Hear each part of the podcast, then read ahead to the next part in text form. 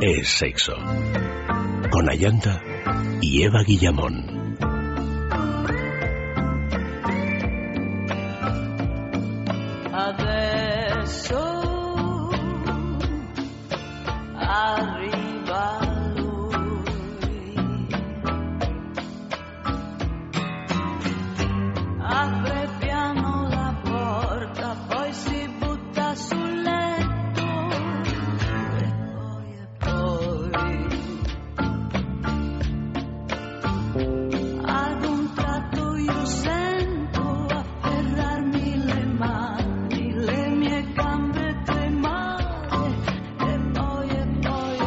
Buenas noches, queridos amigos. Empezamos, o más bien continuamos, este sexo de sexualidad. Trabajadoras del sexo, nuevas profesiones de la industria sexual. Os recordamos nuestras direcciones de contacto, sexo arroba es radio punto fm, nuestro Facebook es sexo y el Twitter arroba es sexo radio.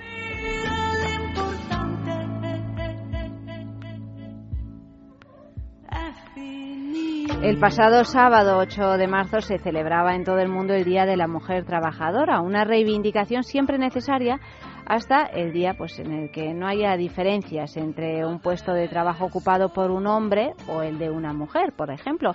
Contra todo pronóstico, la industria del sexo, más relacionada tradicionalmente con la explotación de la mujer que con su realización personal, también ha permitido la entrada de mujeres activas, creativas e inteligentes que han sabido desarrollar su labor a través de nuevas profesiones relacionadas con el placer, el erotismo, la sensualidad y el sexo. Pues de todo eso vamos a hablar aquí en Sexo y antes de empezar a hablar pues saludamos a Eva Guillamón, buenas noches. Hola, buenas noches. A Max Recarte, buenas noches, querido. Muy buenas noches. Y a Luis, buenas noches, bienvenido. Hola, muchas gracias, buenas noches. Bueno, pues aquí estamos todos, también está la mudita que ha vuelto, Yoguels, dilo tuyo. Yoguels, ¿qué te el programa perdía, perdía tanto sin el yogues sí, que Sí, te intentábamos imitar, pero no. No, no, no, no, salía Parecíamos noruegas. ¿Verdad? Por lo menos, ¿no? Uf, por no decirte finlandesas. Pero el otro día descubrí yo viendo una película sueca. Decían yogues Pero eso mm, luego lo traducían como te amo. Bueno, sí, de hecho. Bueno, pero es que aquí no es lo mismo. Te mira como, ajá. No, pero vamos a ver, vamos a ver, que me lo diga Clea, ¿vale? Pero aquí tenemos te quiero y te amo. Ah, bueno, pero es que en italiano también, por ejemplo. Bueno, pero en inglés, por ejemplo, no. Ya. Y en francés, por ejemplo, es una tampoco. Cosa que varía mucho de por eso a mí me ha extrañado, digo, pero yo que quede que es te quiero o te amo, o es lo mismo para las dos cosas. No, lo mismo. Ah, es otro idioma deficiente. Es otro idioma deficiente. No, no o, hay... o nuestro amor es muy reducido, también muy variable. Claro, o, somos nosotros deficientes. Hombre, tampoco, tampoco nos pongamos así. En fin, que saludamos a, todo el mundo y puestos a, a, saludar, vamos a pasar a hablar del. Saludamos a la juguetería también. La juguetería, que es nuestra boutique erótica favorita. Así. Así. Sin, más, ambajes. Sin más ambajes. Hemos llevado bastante tiempo esto con mucha discreción. discreción Hablábamos de las bondades de la juguetería, pero ahora ya así, a calzón quitado. A calzón quitado lo decimos, la juguetería es nuestra boutique erótica favorita. Y digo nuestra equivocándome, nuestras, porque son tres. Una en la travesía de San Mateo número 12 en Madrid, otra en la calle del Pez número 13, nueva, nuevísima, preciosísima juguetería en pleno centro de Madrid, y otra en San Sebastián no de los Reyes, sino Donostia, eh, en la calle Usandizaga, número 5, muy cerquita del edificio Cursal. O sea que las vais a encontrar perfectamente bien sin ningún problema. Y como comenzamos semana, puesto que es lunes, martes, pues eh, tenemos el concurso de la juguetería, www.lajuguetería.com. Os recordamos también que el 10% de descuento para los oyentes de sexo. ¿Cómo? Pues muy fácil, muy fácil. Una vez que tengas tu carrito de la compra repleto de productos de la juguetería, pues eh, tienes que incluir el código de descuento es sexo en mayúscula y todo seguido y a tu pedido se le descontará automáticamente ese 10%. El concurso de la juguetería esta semana tenemos un regalazo que son esas bolas eh, que tenía Vicente antes en la mano, ¿no? A mí. A mí. Las bolas chinas de Jeju Jeju. Jeju, que queda así muy... Que quiere, realmente traducido literalmente quiere decir yo juego, pero también es un juego de palabras, que quiere decir yo soy juego. Bueno, bueno, pues eh, tenemos estas AMI, las bolas chinas de Jeju, para fortalecer nuestro suelo pélvico y un kit entero, porque tenemos tres, ¿no? Sí, tenemos tres y además es muy importante. Realmente este pedazo de premio lo damos esta semana porque tratándose del Día Internacional de la Mujer Trabajadora, pues mira, el suelo pélvico hay que currárselo un poquito. Si te lo curras, conseguirás controlar tu musculatura, mayores sensaciones, facilidad para lubricar, eh, hacerle virguerías a tu amante, lover, marido, mm, novio, lo que, sea. Y entonces en este kit lo que incluye son tres bolas con este diferentes formas y pesos, como decía bien Vicente antes, las voy pasando por ahí, Jogels, uno por acá, uno para Luis. La textura es muy importante porque hace que colocarlas sea mucho más fácil y una vez puestas va a ser mucho más agradable llevarlas. La básica más ligera, doble bola, no, la básica más, más ligera, una bola grande para que sea fácil de sujetar, la intermedia doble bola con un poquito más de peso y la avanzada, que es la que tienes en la mano, es un peso, es un peso, ya, peso, peso, mm. sí, Así progresivamente puedes empezar con la más ligerita, ir tonificando tu musculatura y cuando ya tienes un buen control, usar por ejemplo la que tienes en las manos, que es ya para ir haciendo un trabajo avanzado de tu musculatura pélvica. Con esto principalmente conseguirás conectar mejor con tus zonas íntimas, pero aparte de eso conseguirás muchísimo más control, lo cual realmente a muchas mujeres también les da un rol, digamos, de alguna manera más activo, digamos, en cuanto al cuerpo a cuerpo o a la penetración, que puedas hacer esa cosa de tiro, empujo, tenso, agarro, Tú sabes Retuerzo. Bueno, retuerzo ya tendrías que usarlas durante muchísimo tiempo y con muchísimo ímpetu. Pero además no se, no se trata específicamente de retorcer, se trata de decir, ahora quieres más fricción, pues más fricción, ahora menos, ahora arriba, ahora abajo. Un poco pues eso, ¿no? Darle un poco más de actividad a lo que son tus genitales en el cuerpo a cuerpo. Y aparte de eso, es un accesorio totalmente saludable para todo lo que es eh, la vida íntima, la experiencia íntima y sobre todo todos esos procesos metabólicos que pasan a través de los genitales. Bueno, pues dicho este, este es el regalazo de esta semana y la pregunta a la que podéis responder enviando un correo a sexo arroba es Luis. Pues nos hemos vuelto un poquito folclóricos y hemos mm. preguntado Luis, pero está muy bien. Volverse un está muy bien. No, volverse folclórico siempre está bien, pero es que aparte, a pesar de que tú y yo hemos tenido este debate sobre la pregunta del día, es que es una mujer que ha currado mucho, mucho, mucho. ¿Que ha currado mucho el suelo pélvico? Mm, bueno, el suelo pélvico espero que sí, pero en general ha currado mucho. Pero bueno, también es verdad que las cantantes suelen trabajar el músculo pélvico mucho, porque si no, la voz el no se diafragma no... Claro. No, el suelo pélvico, sí, sí. Sí, bueno, pues eh, la pregunta es... La pregunta no es exactamente sobre la cantante, sino sobre su hija. Mm. ¿Qué hija de famosa tonadillera daba a luz este fin de semana a su primogénito? ¡Buah, qué fácil! Vamos, es que lo sé hasta yo. Lo sé hasta yo. Ha habido un cotilleo con este tema. Ha habido un cotilleo. casi de nueve meses. Sí. Casi, casi de nueve meses. Desde que se enteraron no han parado. Oye, desde que cumplieron los 18 años. ¿Ha habido cotilleo de este fue cuando se, es que... No, porque estaba embarazada, pero todavía no tenía los 18 años, y en el momento en que los cumplió, entonces ya se abrió la veda. Ah, no, pensaba que hablabas de la, de la tonadillera. estaba alucinando. también hay que, hay que decir que la, la madre, la tonadillera en cuestión, también siempre está en el centro de los mayores cotilleos de este país, pero además desde hace 30 años. O sea, es un de un tiempo esta parte todavía por más, pero bueno, y, y, con toda su, su periplo sentimental y, en fin, o sea, ha conseguido mantenerse en la cresta de la ola tanto como tonadillera que como personaje de la prensa del corazón, o sea... Es verdad, y además es una mujer que levanta, mm, vamos, mucho más allá de la pasión, auténtico fervor entre sus seguidoras y seguidores, digamos, y además es una mujer con mucho poderío, con lo cual este tipo de premio regalo va para mujeres que tienen mucho poderío. Tiene mucho poderío y muchos problemas fiscales también, creo. Y mucho, mucho, novio, mucho novio de esos de coger y estrujarle también. De estrujarle el pescuezo. Mm, bueno, o con las bolas a mí igual otra cosa. Ah, no sé, no sé yo. Ella es que pasó de la prensa rosa a la prensa amarilla. También, efectivamente. Y, de vuelta a la rosa, y de vuelta a la amarilla, y de vuelta a la rosa. Es que le da todos los palos también desde el punto de vista sexual, por lo que se ve. ¿Ah? ¿no? Según Sí. cuentan. Según cuentan, sí. Eh, le gusta la carne y el pescado. Es así, ¿no? me Que estás confundiendo a la gente. ¿eh?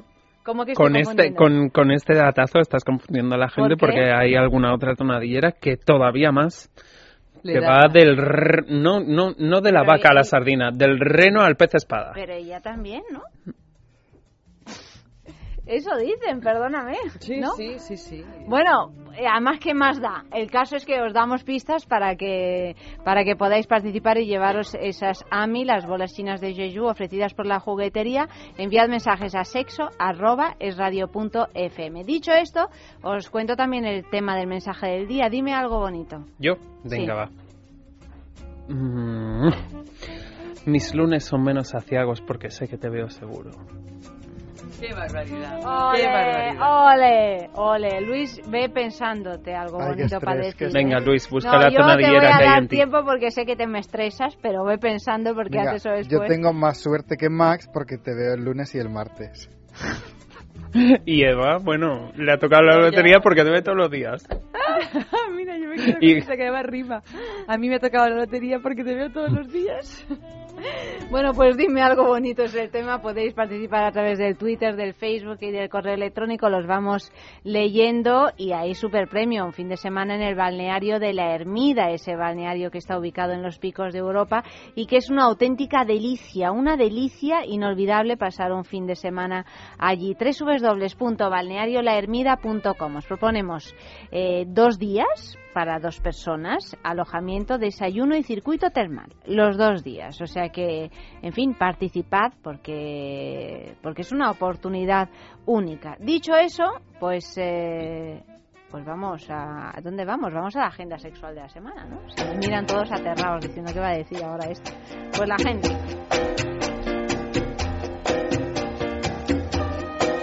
Madrid. Encuentros VIP tiene un anuncio especial. Se abre el proceso de selección para camareros y relaciones públicas para su local. Las personas interesadas, chicas acostumbradas al ambiente liberal, pueden dirigirse directamente al local en calle Vicente Caballero 14 o informarse vía telefónica en el 915-043-521. Pues nada, ya sabes, Eva. Yo que soy una chica muy liberal. Claro. Además, esto está en Madrid, sí, sí. De, de repente te Y he además- visto. y te he además, visto. eh, Sales de aquí del tirón, ya te vas. que y además me, está me aquí todo pilla cerca. a 30 segundos. Por eso te digo, o sea... Bueno, pues si- nada, no me voy, hoy si, no me iré si en el queremos taxi. rematar eh, el Como- sueldo, como se digo rematar, como se dice, redondear el sueldo, pues vámonos allí. Pues, eh, ¿ella? Pues ¿Ea? vámonos, vámonos. Eva, no ha sido nunca. Eh, pues en principio no, pero me parece que Sí, me ha hecho claro. tarde. Hay que ir, aunque sea para contarle a los familiares, Ah, los no, nietos. pero bueno, espérate un segundo, no he ido nunca aquí, pero yo he trabajado de camarera en un bar de intercambio de Bueno, parejas en este que Barcelona. queda aquí al lado es fabuloso. dos Yo años. te digo, he ido alguna vez solo por visitar el jacuzzi. Que tiene jacuzzi. Jacuzzi. Ah, en tal qué caso sí. Claro, claro, en tal caso sí. Ahora, ¿hay que querer meterse en el jacuzzi o no, no? En fin, Baleares. Una exótica mezcla de nacionalidades es lo que te ofrecen en Elixir de Fuego, situado en la isla de Mallorca, en Campastilla. Más de 350 metros cuadrados de ambiente elegante y atmósfera exótica hacen de ellos el club más elegante y exclusivo de intercambio de parejas en Mallorca. Este miércoles 12 de marzo celebra su Noche de Colores. ¿Te atreves a probar? Barcelona.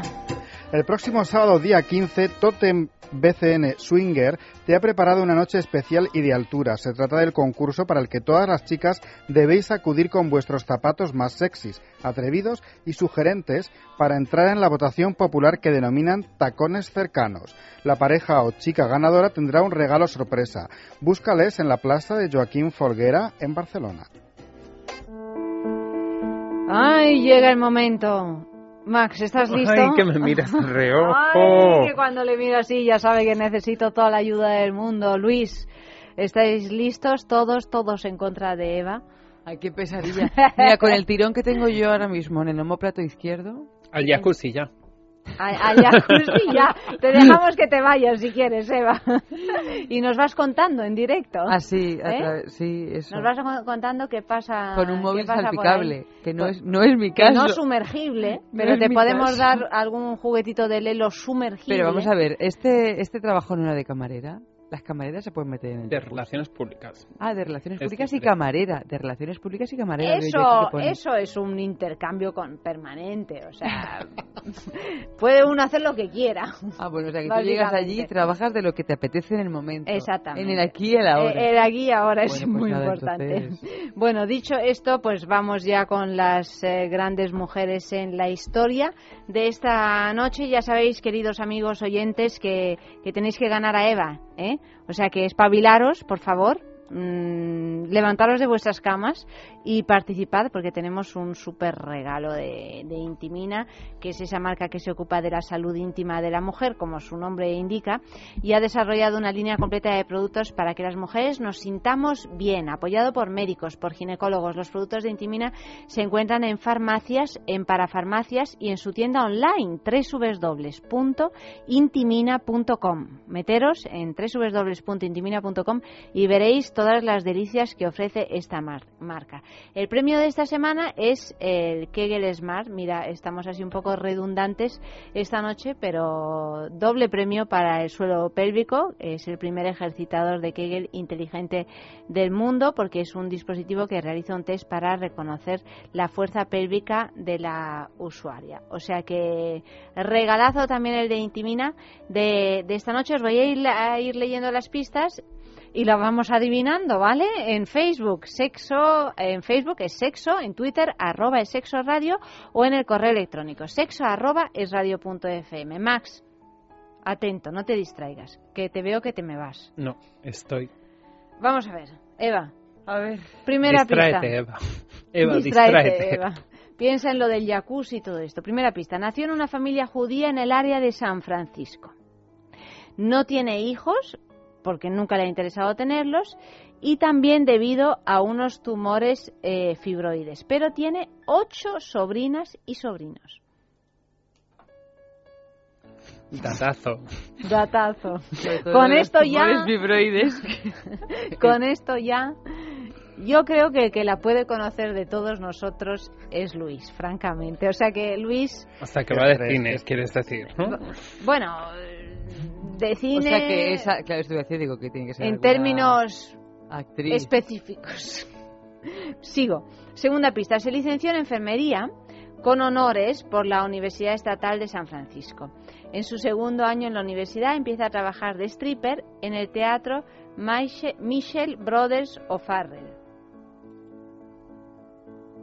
A ver, que es una stripper que empieza a trabajar en el teatro. Ella se licenció en enfermería, pero eh, en su segundo año de la universidad empieza a trabajar de stripper en un teatro. Tercera pista. Y con esta ya sabéis por lo menos a qué género me refiero. El actor porno Lexington Steele dijo en una entrevista en el año 2001 que sin duda el mejor sexo que había tenido fue con ella. O sea, que es una actriz porno. No. ¿No? ¿No? Bueno, yo no digo nada. Sí, hombre, sí, es una actriz porno. Venga, vamos a decir. Bueno, yo conozco el nombre de dos actrices porno. JJ. JJ, no. Una es eh, uh, una española que no me acuerdo. ¿Tú conoces no. nombres de actrices porno, Luis? Alguna, pero esa por los datos no. Pues es conocidilla, es que además hoy se celebra su cumpleaños. Participad enviando un correo sexo arroba radio punto fm. Venga, que Eva está. ¿Es directora está, también? eh, Twitter arroba ¿Es eh, Twitter arroba es sexo ¿O radio. actriz? Directora, no, que yo sepa, no. Si es la que yo digo, es, es que yo conozco... Ay, ¿cómo se llama? Por Dios, está, no sé qué... Bueno, eh, piénsalo, eh, yo voy leyendo la web. CB CB es no. española, o sea que no es. Y otra es... Eh, Está ahí Es dándole un- a, a la base nombre- de datos que tiene en el eh, no sé si cerebro se y te das cuenta. de o que- separado, pero Sí. es o B o BD. Tampoco, ni BD, ni CC, ¿No? ni nada de nada, que no habéis acertado nada. Cuarta pista es abiertamente bisexual en su vida privada y ha llevado lo que se ha descrito como la relación estable más larga en la industria adulta, viviendo en un menage à trois con su marido Dave y su esposa, entre comillas, Bobby Lily, durante 20 años. Y no es PD. No, no es BD. BD era que pensaba que solo BD es, es, es solo fantástica, una. es una actriz. BD, esa Buah. fue la... ¿Pero la- quién es BD? BD es nombre. la de. Nacho Vidal, ¿no? ¿Veladona? Veladona es una de las Pensaba que era Veladona. grandes actrices del porno y además es una de las directora. ama- hada madrinas del porno anal. Ah, Que, bueno, la, la como la reina del sexo anal o algo así. Qué cosas. Es que esta fue la mujer de Nacho Vidal. Eh, O la novia o algo así. Sí. Sí, sí, fue. No sé si mujer o novia. Última pista. Con posterioridad a esta relación se casó con Ira Levine, alias de Ernest Green, director de films pornográficos, particularmente de películas de tipo BDSM. Entre el 2001-2003 rodó 22 entregas Ay, en la serie Naked Hollywood. Vamos, yo no tengo ni idea. Bueno, os lo pensáis, ponemos un poco de música que no tiene nada que ver con esta mujer porque no se nos ocurría y volvemos enseguida.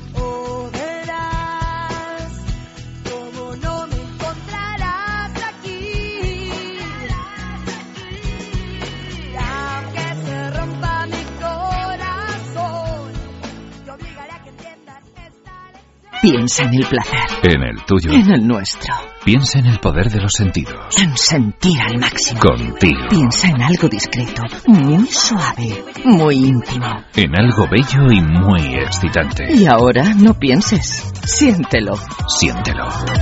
Objetos de placer exquisito Bailelo. Intimina, la primera marca dedicada exclusivamente al cuidado íntimo femenino en cada una de las etapas de nuestra vida, quiere cuidarnos en uno de nuestros momentos más delicados, la menstruación. Con su copa menstrual Lily Cup ofrece la mejor alternativa a los tampones y compresas. Sin alergias, sin irritación y sin sequedad, Intimina te proporciona gracias a Lily Cup todo lo que necesitas para un periodo cómodo, seguridad e higiene. Prepárate para experimentar un antes y un después en tu menstruación. Lily Cup. ¿Te apuntas al cambio? ¿No eres capaz de dormir? ¿Te levantas todos los días cansado? Dormax es un complemento alimenticio natural que combate el insomnio desde su causa, eficaz contra el estrés y la ansiedad. Dormax es nuestro mejor aliado para conseguir el descanso que todos nos merecemos y necesitamos, porque hablar de un sueño de calidad es hablar de Dormax. Dormax, de Laboratorios Acta Pharma.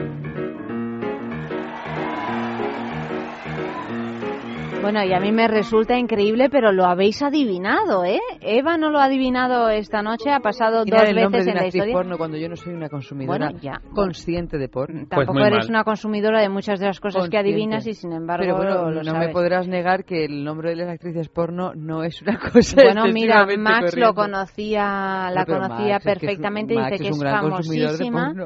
Por Mm, ejemplo. No de este tipo. Sobre todo yo a esta persona la conozco mucho porque siendo muy famosa en los Estados Unidos, ella fue muy lista, además, que sacó toda una colección de mm, vídeos didácticos, digamos, sobre prácticas sexuales y entonces eso realmente hizo mucha caja, digamos, ¿no? O sea, de prácticas sexuales, no de cómo ser una actriz porno, sino de cómo, Cómo- practicar cómo una felación, como mm, prácticas un poco más hardcore, mm, cómo iniciarse en el bondaje, cómo dar con el punto G, cómo hacer un fish fucking, este tipo de cosas. Y entonces, claro, eso con ese nombre que tenía, llegaba a un público muy extenso para lo que llegarían Sus películas. regularmente ese tipo de Claro. contenidos, digamos, ¿no?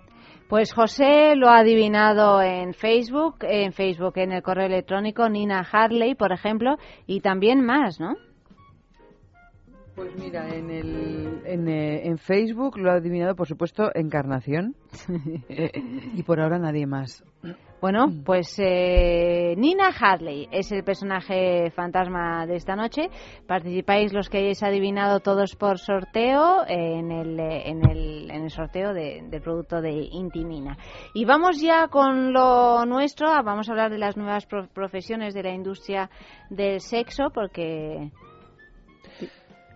Quiero hacer una pequeña nota. a ver, Nuevas profesiones de la industria del sexo. Habrá personas que digan, ya, bueno, pero yo esto no lo veo como la industria del sexo. Pero hace cosa de 10, 11, 12 años, yo, por ejemplo, que era un incipiente trabajador de la industria del sexo porque me dedico a la asesoría sexual y porque soy uno de los fundadores de, de la juguetería, solía hacer ese tipo de comentarios, ¿no? De, ¿y tú en qué trabajas? Pues en la industria del sexo. Y la gente te miraba rarísimo.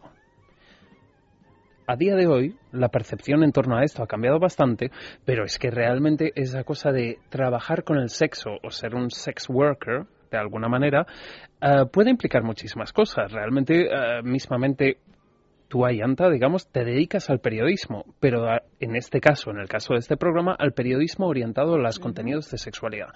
Para mí, una de las labores de quitarle tabú y quitarle hierro a este tipo de asuntos es decir, no, es que mm, trabajar con la industria del sexo o trabajar con la sexualidad no solo es la prostitución, no solo es ser actriz porno, no solo es abarca muchísimas más cosas claro, y cuanto supuesto. más aceptamos que la salud está íntimamente ligado con la sexualidad, que la sexualidad está íntimamente ligada a nuestro estilo de vida, a lo que es el siglo XXI, a la cultura en la que vivimos, realmente ahí la gente empieza a pensar, ostras, pues ahí es que se me meten un montón de profesiones que no son las tradicionales, que se identificarían con esa cosa, ¿no? Con profesiones de la industria del sexo.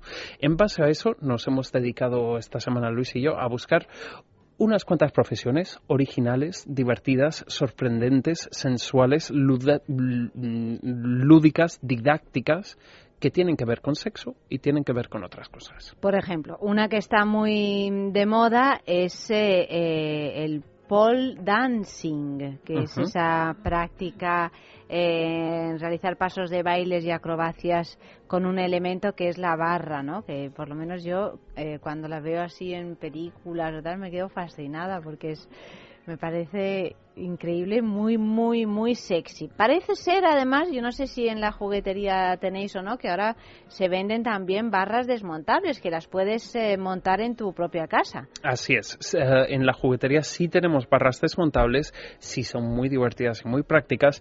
Ojo con Sí, los tejados sintéticos. Ojo con los techos falsos, porque ahí la gente se cree que esto es contorsionismo o que es el circo del sol, y tampoco es cuestión. Pero es que aparte de eso, realmente yo creo que cuando bailas con una barra americana o con un pole dance, digamos, mm, pasa mucho de la complicidad que tú tienes con la propia barra. No es esa cosa de estoy en la Warner Bros. Park y me tiro a la barra y me doy siete volteretas. Pues no, no se trata de eso. Se trata de que tú conectes con ese elemento para darle movimientos a tu cuerpo que son fuera de, de lo usual y que evoquen esa fantasía de lo sensual. Bueno, pues eh, mm, cabe esa posibilidad, cabe que uno se lo monte en casa con, aunque sea con ciertas mm, precauciones para no Más que precauciones, yo creo, bueno, sí son precauciones, pero poco a poco. Es que la gente ve una barra mm, vertical vuelve y se, cree que está en el parque del retiro y se tira en plancha a colgarse y dar tres volteretas a lo Nadia Comaneci. Pues no se trata de eso. La, mm, la práctica más sensual del pole dance es mm, coger la música, hacerla tuya, identificarte con ella y transmitir tu yo más sexual con esa barra y con esa música. Es diferente. Bueno, pues María Contreras eh, nos va a ayudar a saber exactamente en qué consiste este baile. María, ¿cómo estás? Hola, hola, buenas noches, Ayanta. Pues muy bien, aquí escuchándoos. Pues eh, bienvenida a Es Sexo. Tú eres mm, profesora. Yo soy- bueno, yo soy profesora y la fundadora de Pole Dance Factory en Barcelona y hacemos también todo este trabajo sensual del que estáis hablando. Que, que bueno, no, no nos consideramos quizás dentro de la industria del sexo, pero sí que verdaderamente tiene una relación con la sensualidad femenina y que eventualmente tiene una, una repercusión en su vida sexual, está claro. María, una pregunta. ¿No os consideráis de la sex industry, digamos? pero por lo que vosotras hacéis o por las connotaciones que lleva la sex industry.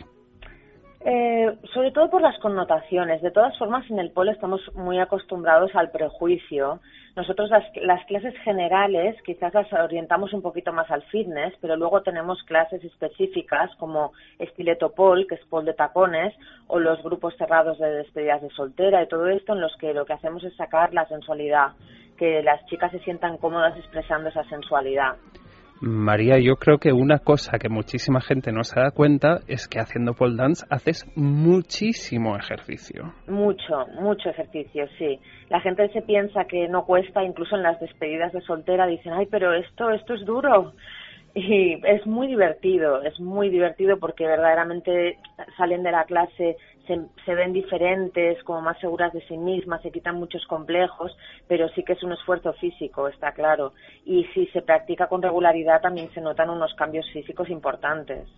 Aparte de lo que es justamente lo muscular, lo corporal, yo sé que el pole dance realmente implica una parte muy psicológica y de aceptación de tu propio cuerpo y sobre sí. todo, como a menudo se hace con espejos, verte y decir, ostras, pues soy sí. yo, pero qué Exacto. sexy que soy yo, ¿no? Exacto. Esta parte psicológica, bueno, para empezar es el motivo por el que yo empecé a hacer pole porque de pronto vi que me sentía como una diosa, se me iban todos los complejos y repercutía tanto en, en, la seguridad en mí misma, tanto a nivel laboral, a nivel personal, a todos los niveles. Y, y sobre todo que con el, el, tiempo en que vivimos, que hay tanta gente que tienen cuerpos perfectos y aún así tienen complejos, esto es como una lanza a favor de, de la belleza que tiene cada persona siendo única y diferente y a nivel emocional yo creo que hace milagros con muchas mujeres. Y María, ¿cómo fue que te, que te convertiste en profesora de esta especialidad? Pues mira, yo empecé hace unos cuantos años en Ámsterdam, que probé una clase y me quedé totalmente fascinada. Y luego por cuestiones de la vida, pues eh, dejé la industria en la que trabajaba, que era la industria de la música, y, decidí ponerme a hacer pole. Y entonces pues empecé a formarme primero empecé con una barra en casa, busqué profesoras, empecé a aprender hasta que llegó un momento que decidí abrir la escuela. Y, y si no, iba muy bien. La gente, sobre todo la transformación que ves, es un trabajo muy bonito ver esa transformación en las mujeres, aparte de la superación que, que realizan al, al persistir en la barra.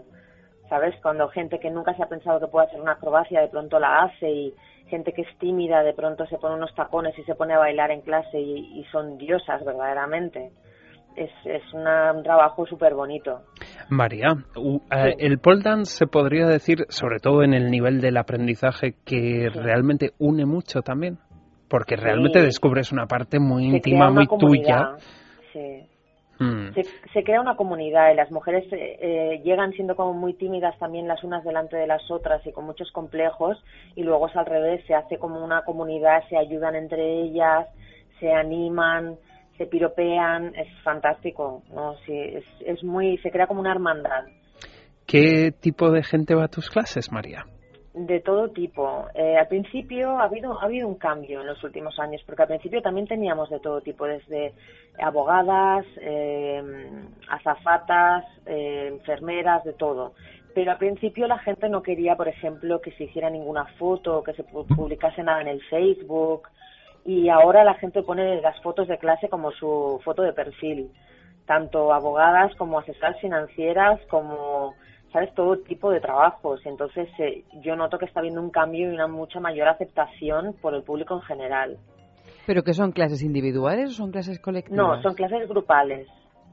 María, y para esa gente que seguro que en cuanto en cuanto hayamos hablado contigo se van a meter en thepoledancefactory.es y echar un vistazo a ver lo que hacéis, digamos. Sí. Um, ¿Cuál sería un, un truco, un, una una prueba de autoevaluación para decir, ostras, que yo me veo yendo a una clase de pole dance.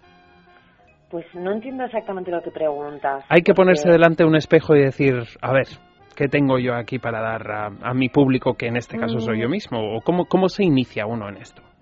Pues yo creo que simplemente si te gusta bailar y hacer ejercicio por probar algo nuevo. La mayoría de la gente viene con- por curiosidad. Y también aburrida a lo mejor de hacer siempre Sí, la misma también. clase de gimnasia o de pilates Sí. o de La tal. gente, sobre todo las chicas que no les gusta hacer pesas, encuentran en el pol un ejercicio que ejercita todo lo que es tu espalda, tus hombros, pectorales, abdominal, eh, y no te das mucha cuenta, o sea, te das cuenta, pero como estás bailando, no eres tan consciente de la cantidad de ejercicio que estás haciendo y estás levantando tu peso constantemente durante una hora y media. Entonces, pero al principio cuando vienen es más por ese puntito sensual, la mayoría. Eh, quieren sentirse sexys y a lo mejor en su vida rutinaria no tienen un ámbito en el que tengan esa libertad de sentirse sexys. María, sé que tú también, ah, bueno, yo esto lo medio he explicado fuera de antena porque también es un tema que me va, digamos, pero sé que también enseñas algo de sexy style. ¿En qué se diferencia? ¿Cuáles son las bases de una, un, un tipo de baile y el otro? Danos un pequeño ABC.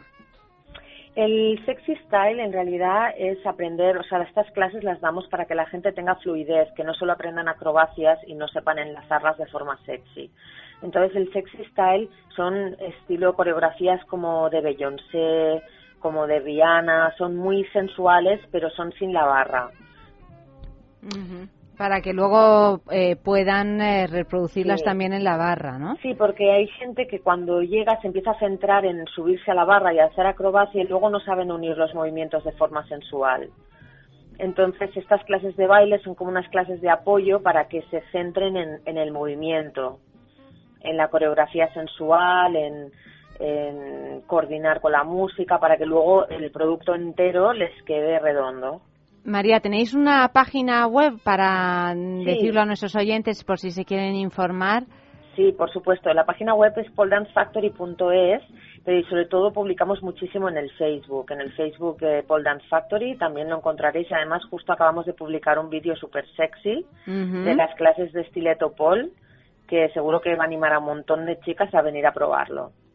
Pues estupendo, María. Pues muchísimas gracias por, Nada, gracias a eh, por haber participado con nosotros en el sexo y buenas noches. Buenas noches, gracias.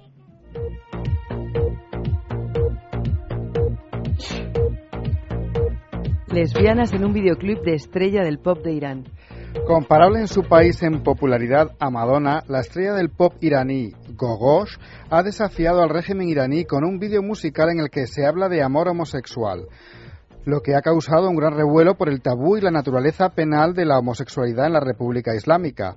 Dirigido por Navid Akaban, alemán de origen también iraní, el videoclip muestra a una mujer joven y feliz, como se percibe a través de los ojos de su amante, en contraste con la desaprobación de su familia. El espectador solo descubrirá que su amante es otra mujer al final del vídeo. Trabajar en la industria del porno. El popular sitio de vídeos de alto contenido sexual Pornhub ha lanzado un concurso en el que premia con un puesto de trabajo como director creativo de la compañía a quien diseñe la mejor campaña que se adecue a los medios tradicionales, una tarea cuanto menos delicada para una página con contenido explícitamente sexual que recibe cerca de 35 millones de visitas al día. El reto consiste en excitar, provocar y entretener con piezas aptas para todos los públicos que puedan distribuirse tanto online como en publicaciones impresas o incluso en vallas publicitarias. Busca las bases en su página web y participa para un futuro en una de las nuevas profesiones de la industria del sexo. Hipopótamo sin sexo. A pesar de que puedan parecer pacíficos, los hipopótamos pueden llegar a ser los animales más agresivos del mundo, sobre todo cuando tienen crías y están amamantando, según explicó Adriana Fernández, directora del zoológico de Chapultepec, en México, quien reconoce que todavía se desconoce el sexo del hipopótamo que nació el pasado 24 de febrero en su zoológico, lo que no impide que le vayan a poner nombre, para lo que van a recurrir a una llamada popular a través de su página oficial www.sedema.df.gov.mx.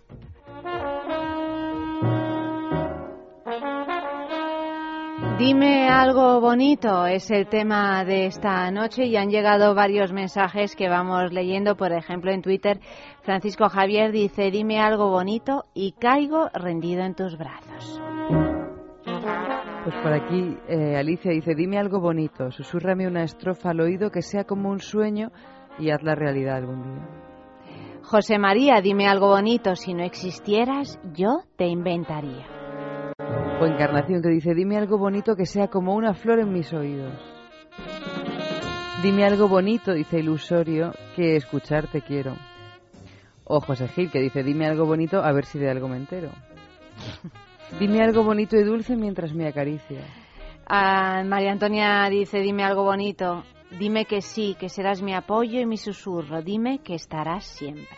O Juanpe que dice, dime algo bonito en silencio. Y más, eh, Rubén dice, espero que siempre me digas algo bonito, como solo tú lo dices, bajito y calentito. Y lo haremos suavecito. Conchi dice, dime algo bonito, piensa algo agradable y haz algo alocado mientras te acuerdas de mí. O el pianista que nos manda un diálogo, dime algo bonito y contestan, sí, te lo diré, pero deja que te lo diga así. Y nos pone un enlazo a la nocturna número 2 de Chopin con un Mm. cuadro de Van Gogh de las noches. de Eso es desde luego algo bonito. Y José dice, lo mejor que nos puede pasar es que nos amemos como sabemos hacerlo. Oye, qué románticos están todos a estas horas, ¿eh? Qué maravilla. Bueno, pues podéis seguir escribiendo mensajes hasta las 3 de la mañana porque todos participan en ese concurso en el que podemos ganar un fin de semana en el balneario de la Ermida. Sexo en la calle, ¿no? Venga, va. Venga, va. ¿Qué hemos preguntado? Pues bueno, como la inmensa mayoría de profe- profesionales de la sexología son mujeres, les hemos preguntado por qué creen que sucede esto y qué les hace pensar.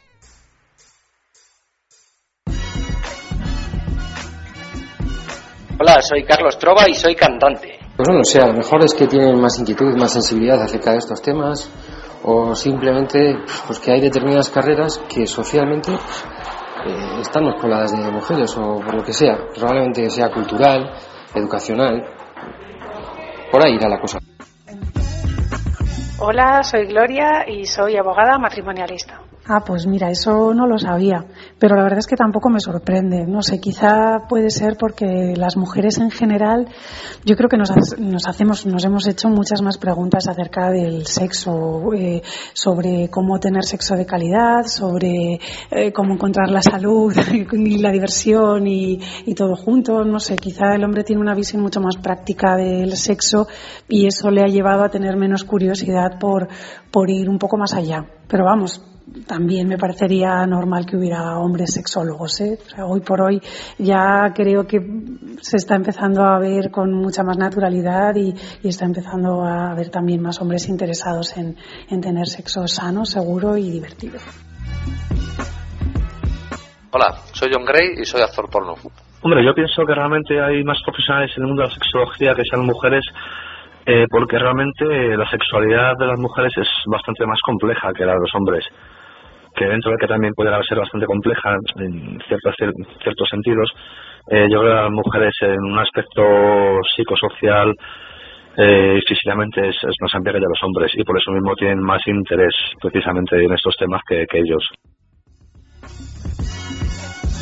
Hola, soy Pelayo y soy publicista. Pues que los hombres todavía son unos cortados, eh, son unos anacrónicos y las mujeres pues están un poco más lanzadas y, y están mucho más puestas en todo lo que es la, la sexualidad y la nueva sexualidad. Piensa en el placer. En el tuyo. En el nuestro. Piensa en el poder de los sentidos. En sentir al máximo. Contigo. Piensa en algo discreto, muy suave, muy íntimo. En algo bello y muy excitante. Y ahora no pienses. Siéntelo. Siéntelo. Objetos de placer exquisito. Bailelo. Fatiga, estrés, cansancio acumulado, irritabilidad. Son síntomas claros de insomnio y de una falta de sueño reparador que día a día afectan a nuestra salud y calidad de vida. En estos casos, Dormax es una solución eficaz. Dormax es un complemento alimenticio natural único que nos ayuda a neutralizar las causas que nos impiden dormir, asegurándonos un descanso de calidad y verdaderamente reparador. Dormax, de Laboratorio Sacta Pharma. Intimina, la primera marca dedicada exclusivamente al cuidado íntimo femenino en cada una de las etapas de nuestra vida, quiere cuidarnos en uno de nuestros momentos más delicados, la menstruación. Con su copa menstrual Lily Cup ofrece la mejor alternativa a los tampones y compresas. Sin alergias, sin irritación y sin sequedad, Intimina te proporciona gracias a Lily Cup todo lo que necesitas para un periodo cómodo, seguridad e higiene. Prepárate para experimentar un antes y un después en tu menstruación. Lily Cup, ¿te apuntas al cambio? Saldría a buscar chicas por montón. Mis amigos que son leales siempre van a acompañarme hasta el fin. Cada noche a mentir. Si yo fuera un chico.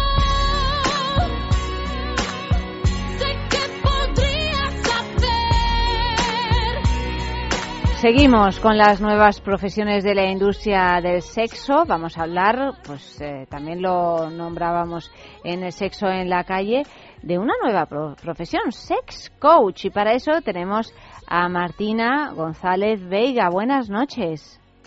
Hola, buenas noches. Martina, bienvenida. Eres psicóloga, sexóloga y directora del Centro de Sexología con mucho gusto.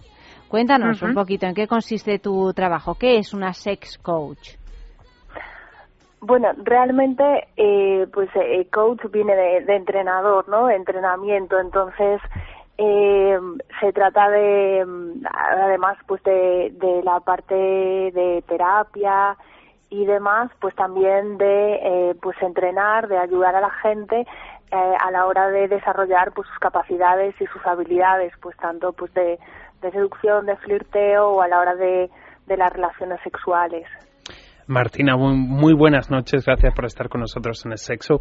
Una pregunta, nosotros estamos planteando esto como nuevas profesiones de la industria del sexo. ¿Eso a ti te produce algún tipo de mm, rechazo, duda, yo no pertenezco tal? ¿O crees que realmente lo que tenemos que replantearnos es lo que el público percibe como sex industry o industria del sexo?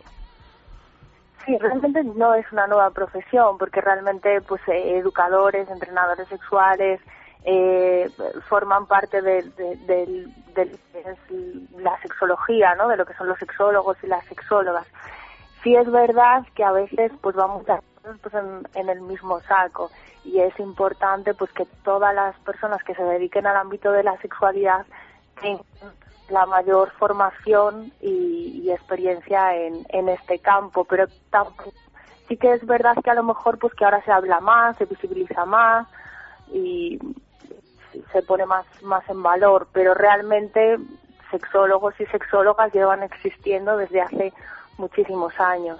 Lo, lo preguntaba principalmente porque, claro, cuando a veces dices nuevas profesiones de la industria del sexo, la gente no se queda con nuevas profesiones como te has quedado tú, sino con la industria del sexo. Esa cosa que nos pesa tanto en los hombros y decimos, ah, pero yo no soy de esos.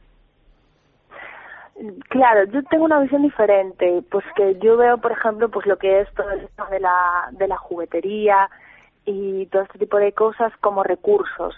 Son pues nuevas, nuevos recursos para aproximarse a la gente y para divulgar información sexual, porque a través, por ejemplo, pues de, de la juguetería mismo, de las reuniones de Tupper Sex, es una ocasión estupenda para eh, informar y formar a la gente en materia de sexualidad, para eh, hablar de temas de los que normalmente a la gente le cuesta mucho hablar, en, en ambientes íntimos y distendidos y romper muchos mitos, tabúes, y es una forma de abrir puertas y canales de comunicación. Yo lo veo en ese sentido.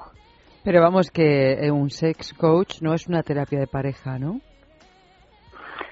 es que realmente eh, a ver sí sí en la terapia de pareja al final pues también lo que haces es entrenar en habilidades y, y capacidades no pues de comunicación eh, de seducción de un montón de cosas eh, sí es verdad que tú puedes acudir pues por ejemplo a un centro de sexología para resolver una dificultad o también puedes acudir para, para mejorar o para desarrollar eh, tu crecimiento erótico entonces depende un poco también de lo que de lo que cada persona esté buscando También eh, haces y organizas eh, talleres colectivos, ¿no?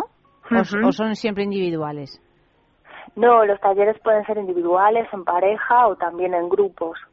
Sí, de hecho mismo mañana voy a hacer eh, uno eh, sobre sexualidad y, y discapacidades en, en un centro de educación especial para familias y para padres. Los, los talleres puede- y madres pueden ser muy diversos. ¿Cómo te podemos localizar, Martina? Eh, pues yo, yo estoy en Santiago de Compostela, estoy la- en la Plaza Roja y me podéis localizar pues tanto en Facebook, buscando con mucho gusto, Sí. en- pues en el teléfono eh, 676649930, también en el email, con mucho Sí. gusto, sexología.gmail.com, en Twitter, arroba CMG Sexología, vamos, que, est- que estás en todas partes. Es fácil. Oye, y ya para terminar, Martina, ¿por qué se te ocurrió dedicarte a esta profesión?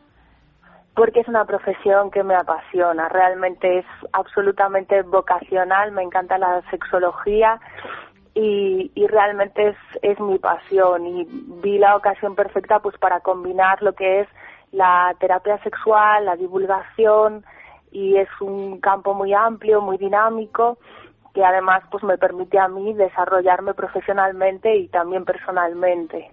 Realmente aprendo mucho con la gente. Pues Martina, muchísimas gracias, que tengas mucha suerte. Gracias por Vale. participar. Buenas noches. Gracias a vosotros, buenas noches.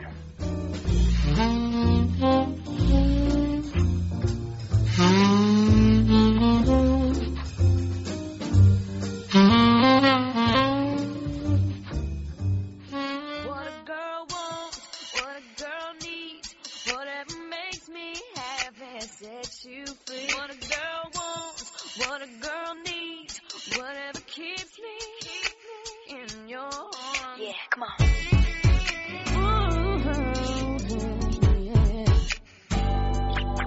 I wanna thank you for giving me time to breathe. Like a rock, you waited so patiently while I got it together. Mm, while I figured it out.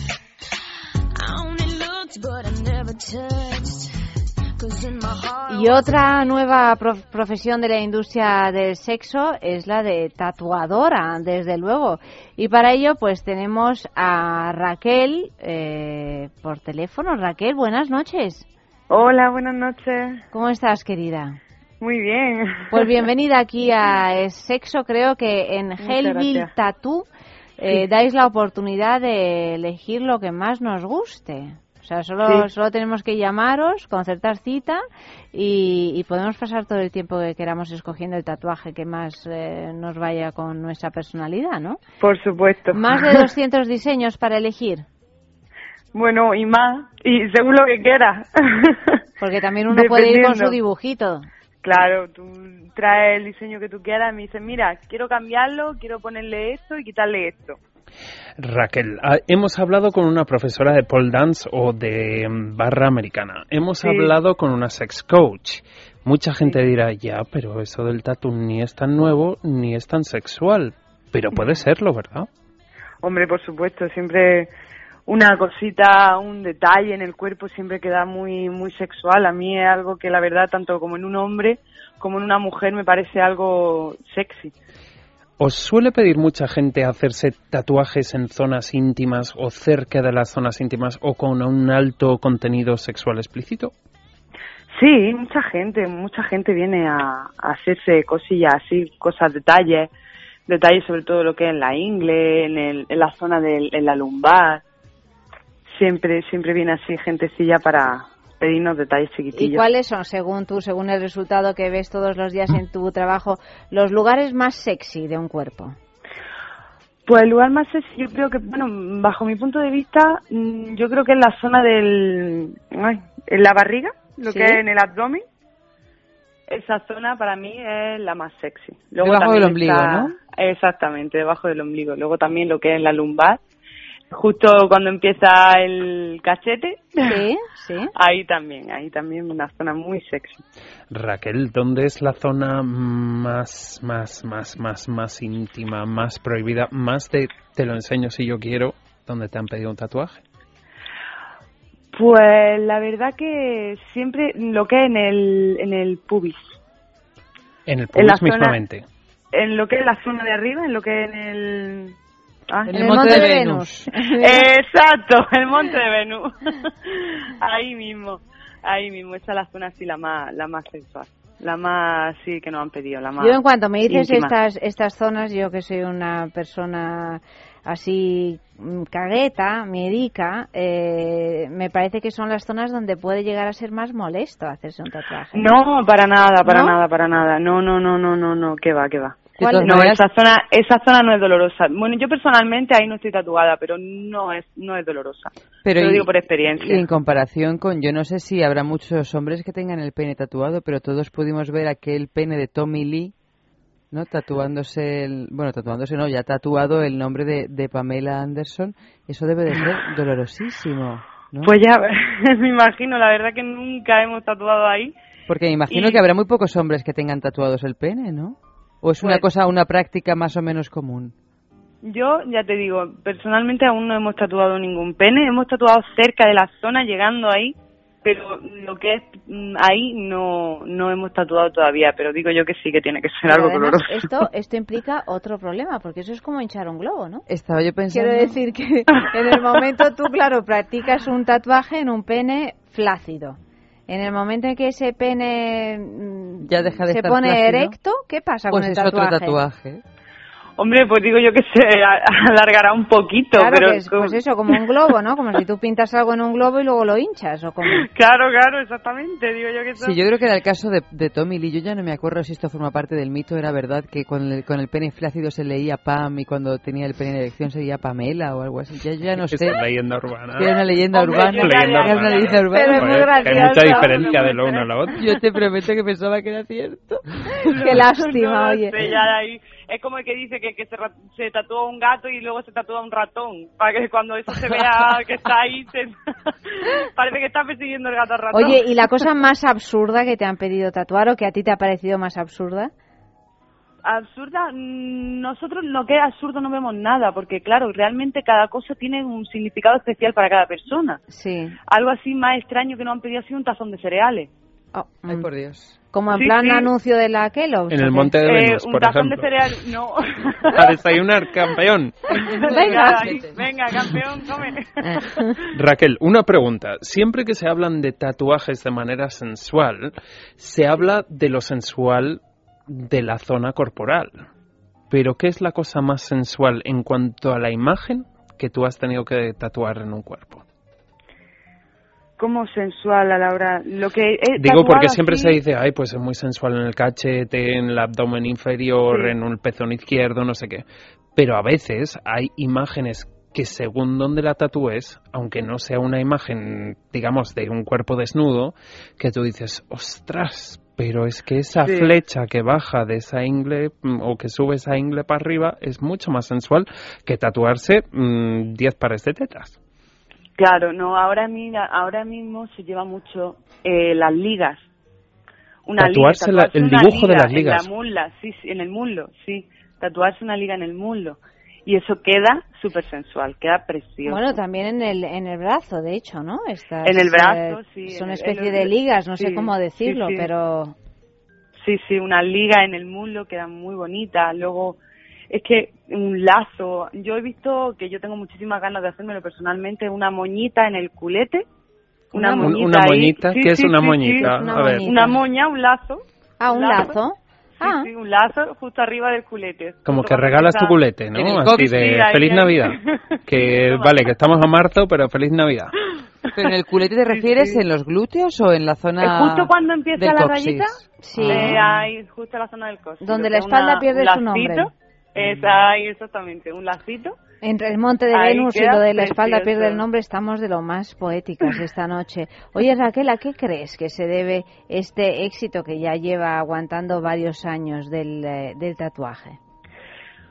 Hombre, la verdad que cada vez se va nombrando más lo que es el tatuaje. Eh, porque mm, ya no se lo va viendo tan tan cohibido, ¿no? Ya se va viendo algo más se va viendo más en lo que es la sociedad, la gente se le va viendo más. Ya no está tan tan prohibido, ¿no? Por así decirlo. Raquel, ¿cuál ha sido ese momento que tú te has quedado y ahora puedes confesarte porque el lunes por la noche la gente necesita echarse esa última carcajada para que el martes sea más divertido? ¿Cuál ha sido ese momento que te ha entrado alguien en el estudio y tú has dicho, madre mía, lo que me han pedido? Uf, si es que tenemos tantas cosas al cabo del día que no sabría así decirte exactamente, pero nos han pedido desde uf, muchísimas cosas, desde unicornio hasta martillo, cosas increíbles. Un, un martillo en el monte de. Venus tienes, tienes su tela. Los tatuajes, Raquel, los tatuajes por amor, ¿son una equivocación o no? A ver, yo no te puedo decir que es una equivocación porque yo llevo a mi marido tatuado. Sí, ah, amiga. ¿A amiga. dónde? En el monte de Venus. No, no, no, yo lo llevo tatuado en la pierna. Yo no puedo decirte que es una equivocación. Hombre, siempre mm, dependiendo también, porque hay muchísima gente que viene a hacerse con su pareja el nombre y luego vienen a las dos semanas, a los dos meses a decirnos, mira, bórramelo, que ya no estoy. Claro, por eso, por eso digo que... Dependiendo también de la... engorro. Exactamente, dependiendo también de la de la relación que tú tengas. Luego eh, también tienes la posibilidad, gracias a Dios, porque están los cover up, que si no te la hacen muy chiqui, no, si te, no te la hacen muy grande, tienes la posibilidad de hacerte uno encima mucho más grande.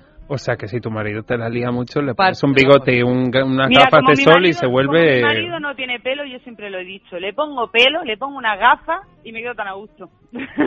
Está escuchándote. ¿eh? sí, aquí lo tengo al lado mía. ¿Y qué cara pone? Nada, está bebiendo cerveza, no te preocupes. Bueno, Raquel, ¿cómo podemos localizaros? Hellville Bueno, pues, en Facebook, En. Facebook, y nosotros estamos en Almería, en Agua Dulce, y en el teléfono 634-737-824. Y en el Estupendo, Raquel. Pues muchísimas gracias por habernos acompañado Venga, un ratito esta noche y que os vaya muy bien el negocio. Buenas noches. Vale, muchas gracias. Hasta luego.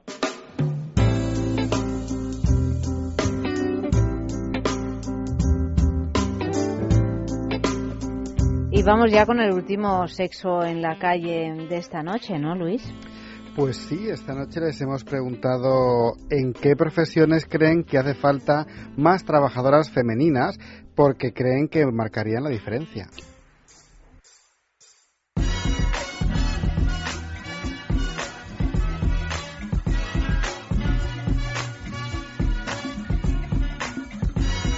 Una pregunta fácil porque tiene una fácil respuesta. Y es que hace falta más mujeres en absolutamente todas las profesiones. Creo que si estuviese todo más repartido estaría mejor. Pues yo te diría que en general en puestos de responsabilidad, porque yo me he encontrado muchas veces que grandes empresas tienen eh, a las mujeres hasta un punto de, cargo, ¿no? Parece que ya a partir de ahí ya no suben más y todos los altos mandos son hombres. Eso me, me un poco y hablo de empresas españolas grandes que podrían predicar con el ejemplo teniendo en sus, eh, en sus entre sus directivos a mujeres, porque pienso que la visión de la mujer pues muchas veces es más equilibrada que la del hombre, o por lo menos equilibraría el que hubiera más mujeres. Eh, sé, puestos de responsabilidad y puestos de, de pues sí, también políticos, eh, porque es cierto que, que hasta ahora hemos vivido en un mundo muy machista y por suerte se empieza ya a tener eh, eh, mujeres en, en todas partes y a, y a aceptarlo, porque también es verdad que los hombres no lo aceptaban, entonces al final es un poco estás en un puesto y, y alrededor generas envidias y otras cosas, pues bueno, tampoco mola, ¿no? O sea que me gustaría que se viera en general como mucho más normal que la mujer puede ser eh, una alta directiva y, conciliar su vida familiar también estaría bien que pudiéramos eh, conciliarla de una manera mm, más, eh, más sencilla, ¿no? que a veces es realmente complicado. Pero bueno, esperemos que poco a poco las cosas vayan mejorando un poco. Bueno, la verdad es que yo soy bastante matriarcal en ese sentido. ¿eh? Yo pienso que realmente hacen más trabajadores, o sea, hacen más falta mujeres trabajadoras en todos los ámbitos, pero sobre todo en, temas sociales, como pueden ser políticas y banqueras, por supuesto.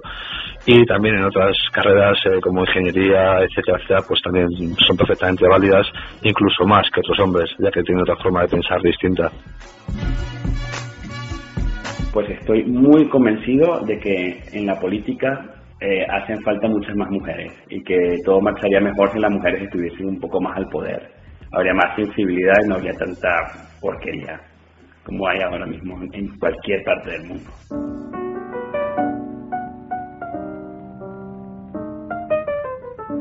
Y nos acercamos ya al final de esta primera parte de sexo. Ha sido un placer, ¿eh? Ha sido un programa interesante. Muy Y- interesante, y, de hecho, mira qué cosas tan interesantes han dicho nuestros expertos.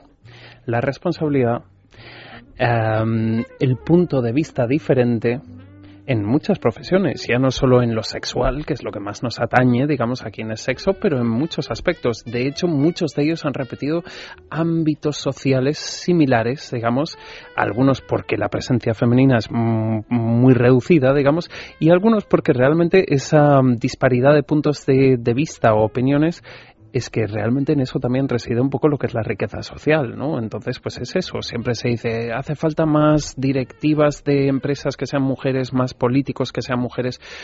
Sí, y al fin y al cabo la profesión es una cosa de elección propia hoy en día.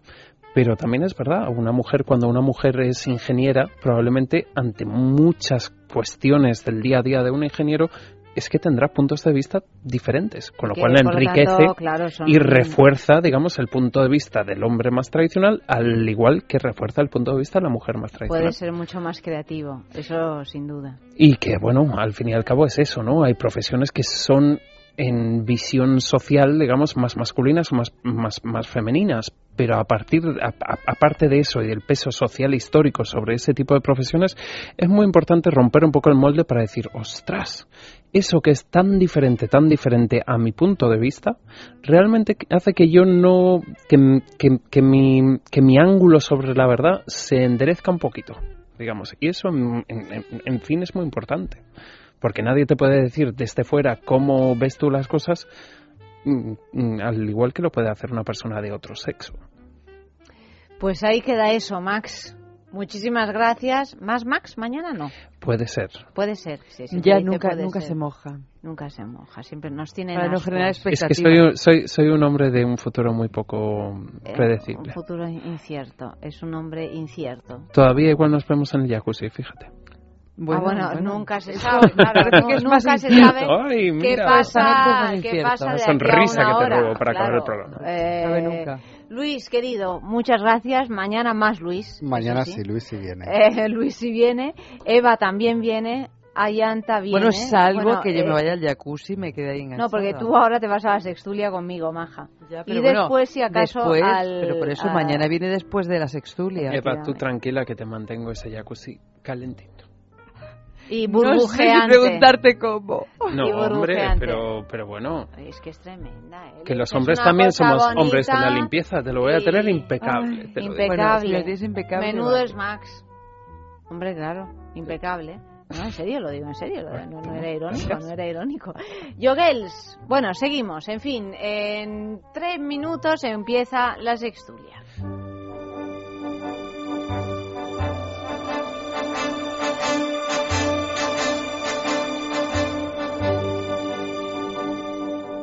Non, rien de rien. Non, je ne regrette rien. Ni le bien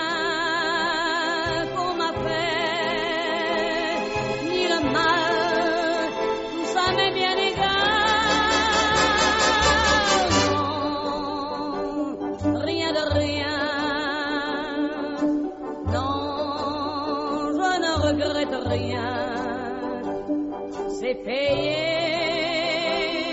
balayé, oublié. Je me fous du passé avec mes souvenirs. J'ai allumé le feu, mes chagrins, mes plaisirs. Je n'ai plus besoin de balayer les amours avec leur trémolo, balayé pour toujours. Je repars à zéro. Non, rien de rien. Non, je ne regrette rien, ni le bien.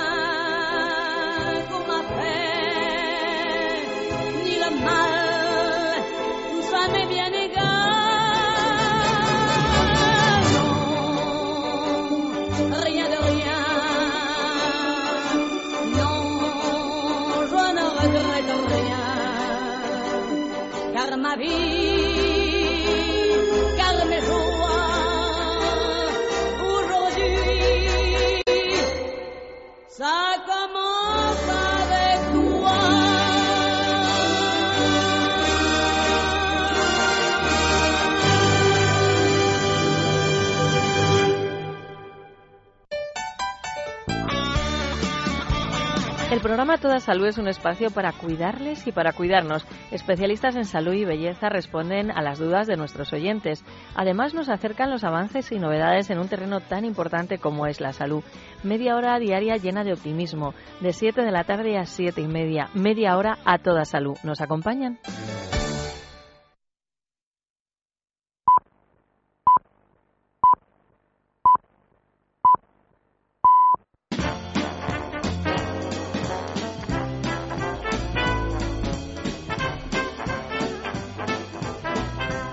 Qué ilusión, qué ilusión me hace a mí esto de la sextulia, ¿eh? es que es el momento de la semana en que me relajo, Eva. No, claro, claro, es que hay temas con los que uno no se puede relajar, pero con otros sí. Con otros sí, la sextulia estamos aquí eh, relajados y además hoy tenemos a nuevo invitado. Bueno, tenemos a Silvia, la estudiante. Buenas noches. Buenas noches. Que ya viene todos los días, a todas las sextulias Como viene siempre, yo prácticamente. encantada, encantada. Y tenemos a Arturo. Buenas noches. Buenas noches. ¿cómo Bienvenido. ¿Estás dispuesto? Vamos, a estoy dejarte sorprender? más que preparado. Estupendo. Bueno, pues eh, vamos allá. Ya sabéis, leemos eh, noticias eh, extraídas de nuestro noticiero ardiente, que suele estar en la primera parte del programa. Eh, sacamos las más divertidas y, y hablamos de ellas. Primer titular. De sacerdote a icono gay. Ya empezamos. A los 12 años le dijo a su madre que le gustaban los niños, pero Andrés Joeni, que ahora tiene 43 años, recibió tal bronca que reprimió sus sentimientos en el inconsciente. Tras varios intentos frustrados de relaciones heterosexuales, este argentino ingresó en un seminario, asumió el celibato y en el año 2000 se convirtió en sacerdote. Descubrió realmente que era gay tras conocer a un hombre en una web de citas. Entonces no dudó en abandonar a su, prom- su prometedora carrera en el arzobispado de Mendoza y se trasladó a Buenos Aires. Gracias a sus estudios de teología y filosofía, Gioeni encontró empleo en una editorial religiosa como comercial, aunque el trabajo no le terminaba de convencer. Entonces decidió encargar un catálogo de su propio cuerpo con fotos sugerentes y fue tienda por tienda, agencia por agencia, buscando quién las publicara. El caso es que este catálogo gustó tanto que consiguió un trabajo como modelo de ropa interior y después una oferta para ser portada de una revista gay llamada Imperio, para la que tuvo que posar desnudo. Las fotos de la revista llegaron hasta su Mendoza natal, donde nadie tenía ni idea de su homosexualidad. Y, por supuesto, fue un gran escándalo y un disgusto para su familia. Allí todavía lo conocían como el padre Andrés, ya que hacía solo ocho meses que había dejado el sacerdocio y las fotos tuvieron un gran impacto. Bueno, pues esta es la noticia. Desde luego, menudo periplo más eh, absurdo ha recorrido este hombre. ¿no? Es que, claro, el pobrecito, teniendo en cuenta que le dijo a su, a su madre, creo que fue que le gustaban los niños, y la madre le dijo que eso no podía ser, que eso era una cosa Una insalubre y que él era un niño sano, una aberración. Pero yo tengo una pregunta. O sea, estaba en un sitio de citas gays to- cuando todavía era sacerdote. No, pero no, a ver, vamos a ver, una web de citas. Ah, sí, sí, sí, una Mm, web claro, de claro, citas claro, cuando él- todavía él de su- Él intentó, intentó acallar a la musa, pero la musa gritaba. La musa naturaleza gritaba. humana. Claro, él dijo, yo voy a chatear un poquito, solo que esto no se da cuenta nadie, además Claro. con un nombre anónimo y tal, pero claro, eh, Le llegó el amor. fue empezar y no acabar, porque puedes encontrar un amor en una web de citas. Yo lo que me pregunto es si todo esto sucedió solo en ocho meses, ¿dónde estará este hombre dentro de dos años? Tal vez nos puede sor- sorprender aún más. Pues a saber, desde luego, yo, yo creo que ya no puede hacer... Bueno, no Bueno, eh, no puede he hacer de más, decir pero- que no lo he incluido en la noticia, pero este hombre ya se ha casado. Ah, ¿ves? Ese Ah, era el siguiente mírale. paso. Sí, bueno, no sé si se ha casado ya o está casándose en, esto, en estos días, porque es una, noticia muy reciente. Entonces, en esa web de citas encontró al hombre de su vida, o por lo menos de su vida actual. Pues Pero- mira, yo me alegro. Y pobre se hombre. casó. O sea, ahí reprimido con su madre, echándole la bronca, frustrado. En el arzobispado Se mete- de Mendoza. En el arzobispado, ahí agobiadísimo con los... cu- No, no, no, no. Claro, porque es que él decidió decantarse por lo hetero, ya que lo gay eh, estaba prohibido por la salud pública, y él vio que no.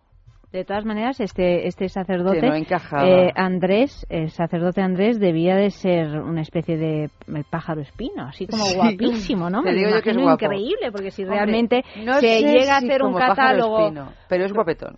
El guapetón, el guapetón. Eva ya le tiene catado. Hombre, es que la foto venía acompañada, la noticia, perdón, venía acompañada de una foto de él y su futuro marido. Claro, pero si yo lo que quiero decir es que si se hace un catálogo, me lo imagino en ropa interior, con esa ropa interior que llevan suelen llevar los señores en esos Claro. catálogos, o sea, Ujú. especie Pero- de tangas y Exacto. cosas así, pues debía de estar como, como un queso el señor en cuestión, ¿no? El- De todas maneras, también, fíjate tú lo que hacen los extremismos, ¿eh?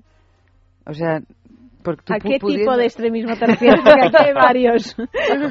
pues a, a todos los que hay, porque es como que te vas a un extremo para poder contener tu furia sexual y ya cuando sales de ese extremo tienes que salir saltando a otro extremo. Sí, a otro extremo, que es hacerte un catálogo en Hacerte ropa un interior. catálogo en ropa interior porque tú fíjate cuánta gente descubrirá su naturaleza y la dejará fluir y cuánta gente se ha hecho un catálogo en ropa interior para difundirlo por agencias pues pocas. Bueno, pocas, pero Pocas tú sabes que aquí hemos, bueno, para difundirlo no, pero pero No. sabemos que lo que tiene mucho éxito, que a lo mejor vosotros no lo sabéis porque hemos hecho un programa al respecto, es hacer em, books eróticos o directamente pornográficos de personas absolutamente iba a decir normales, no quiero decir la palabra normal, de personas que no se dedican a la industria erótica. Es decir, eh, Para yo le regalo a sí mi misma. marido, Mm. no, Ah, no, pues como yo le regalo a mi marido, como un juego erótico de pareja, yo le regalo a mi marido pues este book.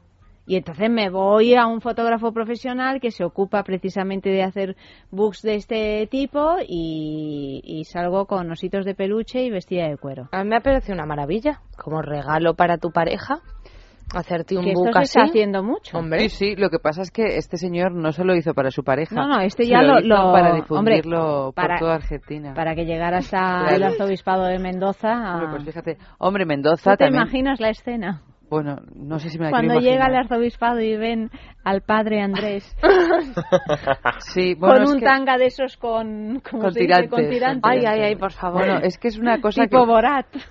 Sí, sí, sí, sí. me imagino por cuestiones familiares que han podido acontecer en mi familia que podían tener alguna relación con esto que se monta ¿Has tenido cosas que tenían relación con eso? Uy, Sí. si me las sé hasta yo. Mm, Pues Me por eso no vamos a hablar, muchísimo. no vamos a hablar públicamente de esto. De, de gente de tu familia en, en ropa interior, en paños No, menores. en ropa interior no, pero gente de mi familia ligada a, A la a iglesia. una a una, militen- una militancia eclesiástica importante Sí. que en un momento dado hubo un movimiento abrupto que se hizo visible y eso generó un gran cisma. O sea que me imagino que en este caso fue tremendo, pero claro, también me estaba acordando de una escritora, no sé si habéis leído ese libro que es fantástico, eh, de una escritora inglesa que se llama Janet Winterson, que cuando ella tendrá ahora mismo 40 y, entre 45 y 50, y cuando tenía 17 años descubrió que era lesbiana y le gustaban las mujeres, por eso era lesbiana. Entonces fue corriendo a decirle a su madre, mamá, soy tan feliz, acabo de descubrir que estoy perdidamente enamorada de una chica y soy tan feliz. Y la madre le dijo, pero ¿y para qué quieres ser feliz pudiendo ser normal? es el título de ese libro, que es una especie de una biografía. Sí, sí, sí, ¿Por sí. qué quieres ser feliz pudiendo ser normal? Me imagino que es un poco el, el caso de este sacerdote, ¿no? No, claro, pero es que el sacerdote ya no es que se saliese de todo esto y se casase con una mujer, sino que encima, también en contra de la iglesia y todas estas cosas, es homosexual. Y, en- y ya, además, se hace un book para, para mm, repartirlo por ahí con que es un calendario se hizo las fotos para un calendario Es para que- un, catálogo Un de catálogo, fotos un catálogo, para, un catálogo, para- vale. a repartir. A, a vender en agencias. Es que eso debe de haber sido en el, en el ¿cómo se llamaba el sitio donde Mendoza. está? Mendoza. es una, una ciudad muy importante en Argentina, ¿eh? No Sí, es un me pueblecito pe- es como me- Buenos Aires, Córdoba y Mendoza son las Mm, tres más vale. importantes. O sea que no estamos hablando de un pueblecito perdido en el Río de la Plata. Pero Bueno, en todo caso, felicitamos desde aquí a Andrés Joeni, que se que además se ha casa, convertido en un gran militante eh, del- de la defensa de los derechos de los homosexuales en la Iglesia. Pues claro. Porque parece ser que le escribe cartas al Papa y como también es argentino. Papa Francisco. esta cosa de la patria. Y se ve que, según decía la noticia, ha escrito numerosas cartas a Papa, al Papa Francisco I diciéndole que... ¿Que qué onda? ¿Qué hace? Tenés que entender.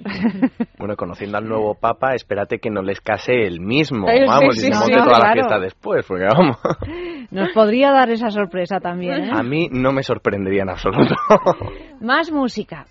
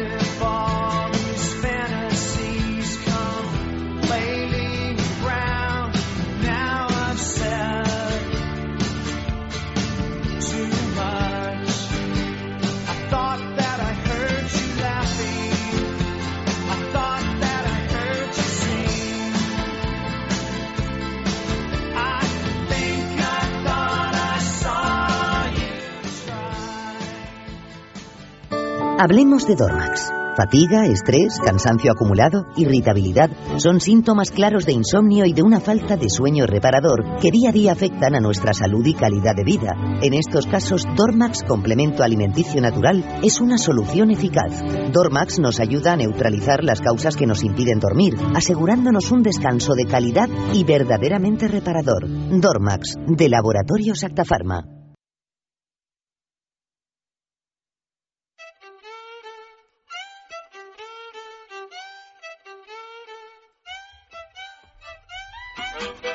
Mmm, y llega nuestro momento de los placeres exquisitos Bailelo.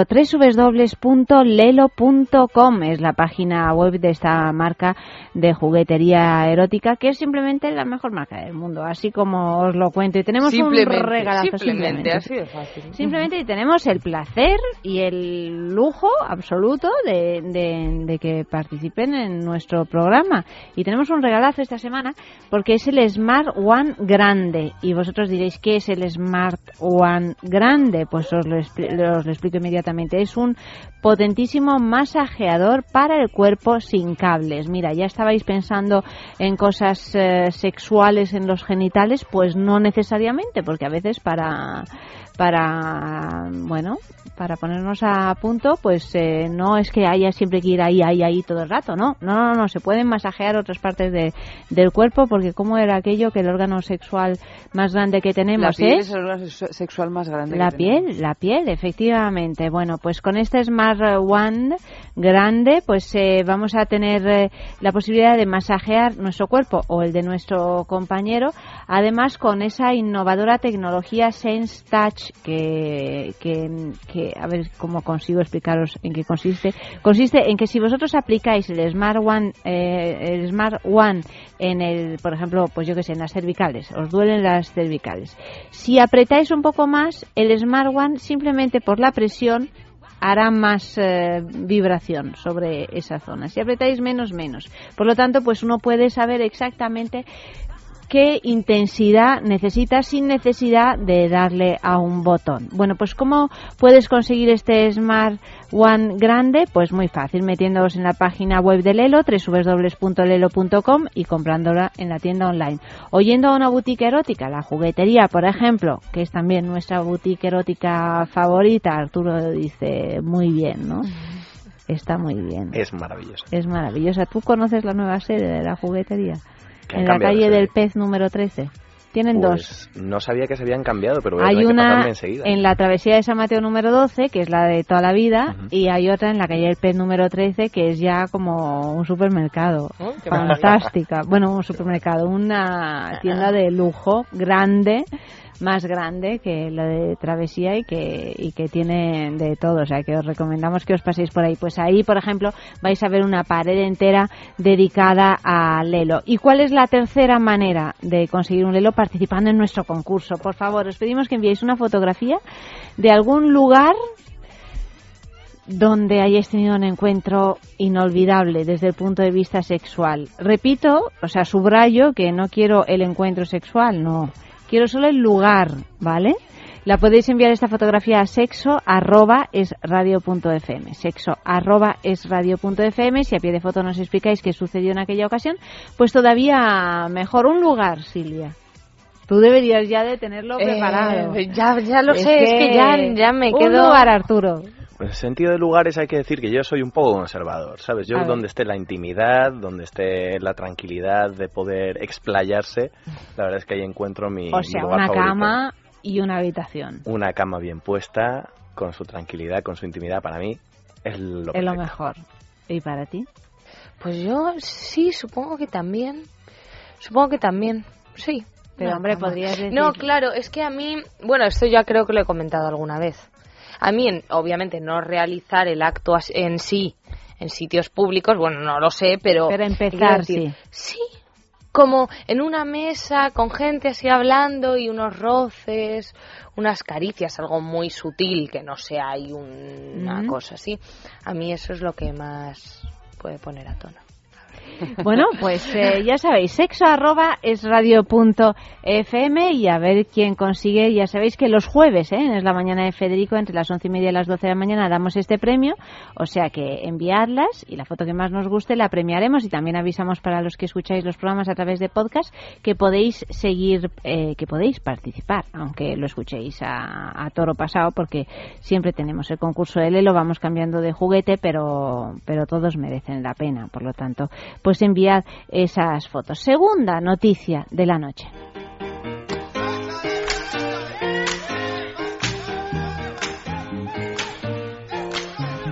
Una alemana pone en marcha un portal de intercambio de leche materna. Yo sé que esta noticia es rarísima, pero es cierta, es cierta y, y- y la hemos sacado de uno de los, la hemos sacado todas mis personalidades y yo de un periódico de tirada nacional y yo me ha parecido tremendamente llamativa. Tania Müller, que es una hostelera alemana con dos hijos, ha puesto en marcha una web de compraventa de leche materna entre particulares, un portal que ha abierto el debate, como es obvio, entre los defensores de sus beneficios y quienes desde el ámbito de la salud advierten de los evidentes riesgos de estos intercambios. A veces hay madres que tienen mucha leche y a veces hay otras que tienen muy poca. Todo esto lo explica Tania Müller, de 37 años. Recientemente lo ha explicado al diario alemán na, na, na, porque yo no soy capaz de de-. Termina en Zeitung. Sí. Por este motivo decidió abrir a finales de enero el portal no sé cuántos, también de nombre impronunciable. Bolsa de maternidad. Bolsa de maternidad, donde las mujeres que desean ofrecer su leche materna publican sus anuncios especificando características como las enfermedades que padecen, el consumo de cafeína, alcohol o drogas que practican. En pocas semanas ya son más de 50 las madres que han colgado su oferta con un precio medio para los 100 mililitros que ronda los 5 euros. Parece ser que en Alemania existen bancos de leche materna dentro del sistema de salud, pero solo están disponibles para bebés prematuros o gravemente enfermos. Los promotores de esta iniciativa, que ya existe en Estados Unidos y Canadá, la defienden alegando la importancia del aporte inmunitario y vitamínico de esta sustancia, la leche materna. Pero claro, No, claro. Pero, claro, claro, claro. Eh, eh, pe- periaguda cuestión esta. Yo, desde luego, si tuviera un hijo, jamás le, eh, le alimentaría con una leche materna cogida de un una banco de leche por una eh, cuestión muy sencilla y es que ninguna leche es eh, igual a la otra. O sea, la, la leche que pueda producir Silvia va a ser diferente a la que pueda producir Eva o a la que pueda producir yo.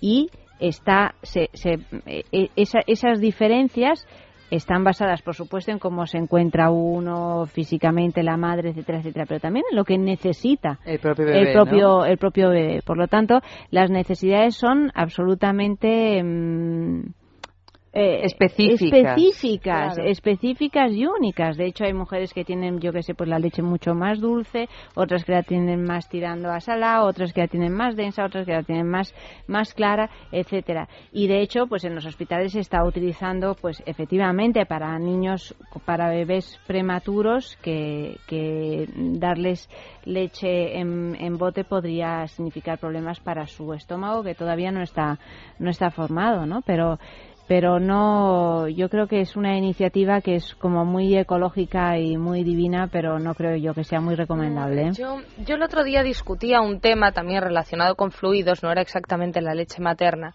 pero hablábamos de lo beneficioso que es el semen realmente, que es que estábamos leyendo las propiedades, que realmente es eh, basta- bastante bueno, pues tragarse el semen o estas cosas que es bueno para la piel, vitamina B12, vitamina Aquí hay una gran polémica No también sé al qué, claro, claro. Entonces, bueno, estábamos hablando de los beneficios y claro, empecé a discutir con dos amigos míos que tenía delante sobre que, bueno, ya dentro de poco nos empiezan a exprimir como las vacas para sacarnos el semen y que os lo No, vayáis mira, bebiendo vosotras. con gusto no pica, ¿no? Claro, claro, pero que ya Vosotras van o ellos, porque también se lo pueden beber ellos.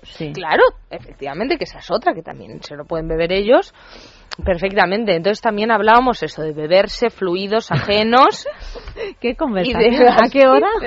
Pues bastante tarde. Tarde, ¿no? Ya, ya. Está claro que esto no lo puedes hablar tú con tus coreguis masculinos porque llega lo que se llega, Silvia. Esto no puede ser. serán unas cosas, desde luego, que, que claro, hablábamos de, de que supongo que lo que has dicho, Ayanta, de las diferencias del sabor que pueden tener depende de cómo te cuidas. Eso también se aplica al semen, o sea, es una bueno, se persona... aplica a todo, claro, y Claro. al olor y a cualquier... Y, a- y a y que acá, si bebe mal, si se alimenta mal, falta de ejercicio, todas estas cosas que hacen que tengan peor sabor o mejor o un sabor más limpio, Exactamente. tampoco bueno, pero más más limpio, más neutro. Y, y claro, pues igual que a lo mejor puede ser bueno beberse la leche materna de es que no sé ni si es bueno ni si es malo realmente porque es lo que decía Yanta a lo mejor cada bebé necesita una leche específica por sus necesidades que solamente conoce su madre Yo creo no que, sé. que ahora mismo además hay unas leches maternizadas estupendas que, que Sí. uno puede estar... Evidentemente lo mejor es la leche materna, pero en caso de que no se pueda por las razones que sean, uno puede estar tranquilo que su hijo va, va a salir adelante perfectamente, bien sin necesidad de riesgos así... Pero es que también cuando se pone una cosa de moda, yo no pongo en duda que la leche materna sea el mejor alimento para un bebé, pero no sé, yo me he criado sin leche materna y mis hermanos también y, y estamos todos muy No, no, no, no, no, sí, sí, Pero que me refiero que cuando de repente esto se hace, eh, ya decidimos todos que es imprescindible, eh, si tú decides no darle de mamar a tu hijo, ya eres una especie de criminal Sí. que va en contra de la salud de tu bebé porque sí, tú eres una herramienta para que tu bebé esté aquí. Y, y, pues hombre, seguro que es lo mejor que le puede pasar a un bebé que su madre tenga leche materna, que se la pueda dar y que encima quiera. Pero si no puedes, por alguna de las razones, no pasa nada. No, ni no vas a ser una mala madre, No ni pasa nada. Ahora tu hay, hijo va a morir hay por una especie de cosa, la, la, la Liga de la Leche. La Liga de la Leche, de la sí. Leche, que hemos pasado de que se recomendaba que, que, que, que más da, que no dieran la leche que materna, que además era un engorro y tal, que es mucho más cómodo el biberón, eh, a, a que eh, si no, A que si no la das, eres si una no la das, criminal. eres una, Pero es un- que hay veces que darla también es una criminalidad, porque hay gente que fuma, que bebe, que te toma no sé cuántas pastillas al día por dolores de pies, de cabeza o de lo que sea, y que luego da leche materna. En fin, que Eso sí cada que es una caso, eh, está claro que cada caso, eh, pero dar un paso atrás en la historia, fíjate, las nodrizas pues de toda la vida ahí estaban, ¿no? Y qué importantes fueron en su día, ¿no? La posibilidad de poder alimentar a niños que por lo que fuera pues no, Y además si no que- realmente no ten- se morían de verdad. Me pareció no una había- imagen preciosa esto de las nodrizas. Sí. Y de una, genera- de, de una generosidad, ¿no? Aquí todas tenían sus nodrizas, ¿no? Todos los mitos griegos tienen a sus nodrizas al lado, que además eran como sus damas de confianza. Medea hablaba con su nodriza. Antígona, o sea, Bueno, todas la tata, además Claro. con el plus de, de alguien De que que, te ha te dado ha de mamar, o sea, claro, eso claro. es extraordinario, Sí, ¿no? sí, sí, Pero sí. claro, ta- no es el caso, tampoco proponer No. una nodriza, que por lo menos dices, bueno, Claro. una cosa así, mm, no divina, así de hundirte en los pechos de esa mujer, pues no, a través de internet. No, toda una cosa despersonalizada No por el yo. hecho de que tu hijo beba leche materna al precio que sea. O sea, yo esta cosa de lo moderno, de al precio que sea, Ya. de lo moderno, me Nada, refiero, de es lo contemporáneo, claro. ¿Cómo que al precio que Y menos sea? este tipo de decisiones, ni cómo dar a luz, ni si darle leche materna, ni eh, cómo criar a un niño, cómo no criarlo, eso ya es eh, forma parte de las decisiones personales de cada cual y yo creo que no hay que meterse. Y sobre todo no hay que criminalizar, ¿no? La Claro, gente y de no todas formas me parece muy bien la iniciativa de esta mujer alemana. Oye, pues si hay gente que quiere comprar la leche por internet por las razones que sea. Allá ellos. Porque, claro, allá ellos, quiero decir. Es que no, tampoco. De lo suyo gastan, ¿no? Yo creo que esto es un poco como lo que hablábamos antes de los, un poco de los excesos, ¿no? Como el señor que pasa de ser cura a ser el ídolo gay. Pues esto es un poco lo mismo para nivel social, ¿no? Desde el, ah, pero no le des de mamar al niño, que te vas a ir tonto, al sí, que mamen hasta la adolescencia, ¿no? Y entonces parece que estos movimientos sociales son un poco descabellados siempre, ¿no? Sí, bueno, siempre se dice que en el medio está la virtud, ¿no? O sea, que eh, también ahora, pues, eh, estas personas que pertenecen a la Liga de la Leche La Liga de le, la le- Leche. le dan de mamar a los niños. Bueno, es que no os riáis. Suena Sí, como a o sea, superhéroes, ¿eh? La Liga de es la que- Leche. Es La Liga de la Leche. No, no riáis. No os riáis. ¿Por qué nos los reímos? ¿Qué pasa? No, no, no os riáis porque es que hay mucho, hay mucho y hay muchas víctimas de la Liga de la muchas Hay mucha víctima. Empe- empezando por las propias madres. Empezando por las propias madres, por los padres, por, en fin, por eh, lo- los hijos, etcétera, ¿no? Y son niños que están mamando pues hasta los 5, hasta los 7 años. Y da un poco de angustia. Mira, a mí me pueden decir, oye, pero yo veo a un niño con 5 años, De de sacarle de pie, sacarle la teta a su madre, digo, hombre, pues ya está bien, ¿no? Una jugar al fútbol, hijo, y niño, comete una croqueta, ¿no? Si Y ya nos emancipamos de casa a estas alturas a los 30 años, no me quiero imaginar un niño destetado a los 10, Aparte, macho. De todas maneras, y aparte de todo eso, que indudablemente la Liga de la Leche es un tema aparte, para hacer un programa Enter- enterito. entero de la Liga de la Leche, a mí lo que no me gusta de este tipo de iniciativas es que da la sensación de que todo se puede comprar. Y es que es mentira, es que tú no puedes comprar... Te refieres al, a lo a de la, leche materna. Sí, no a lo de la Liga Claro. de la Leche, sino a la de la leche Sí. materna que a, al- a la bolsa de la leche. O sea, tú ya, puedes, si no tienes leche o no quieres dar, porque también parece ser que si das de mamar, pues los pechos se te descuelgan más o no, sé si a todas las mujeres, pero a muchas. Bueno, tú quieres tener todos los beneficios de darle a tu hijo leche materna, pero no quieres darle tú, pues no pasa nada, porque se puede comprar ya todo. Pues Parece no, ser que no todo se puede comprar. todo está a la Eva. venta. to- No, no, es que no se puede comprar todo. Hay cosas que no se pueden comprar, el el amor no se puede comprar, la leche materna no se puede comprar.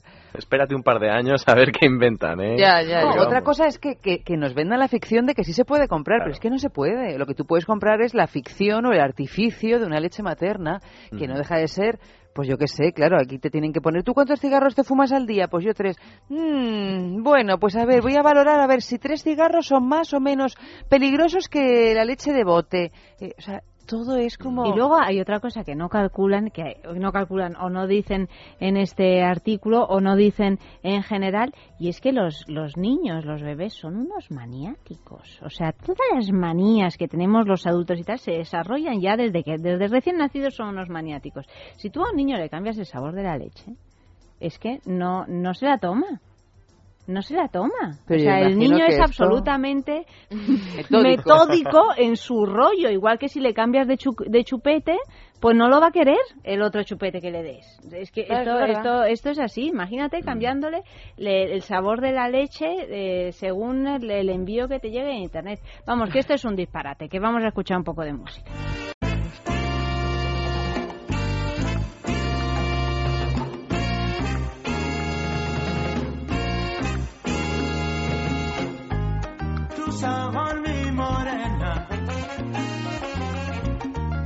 No me canso de gozar.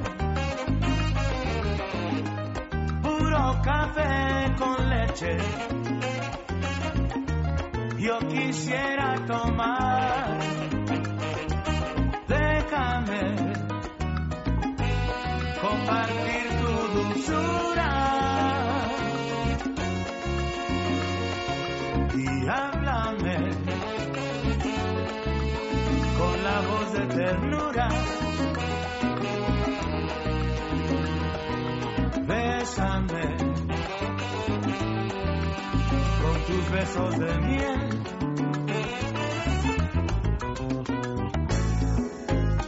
Tuve una morenita rica como la miel.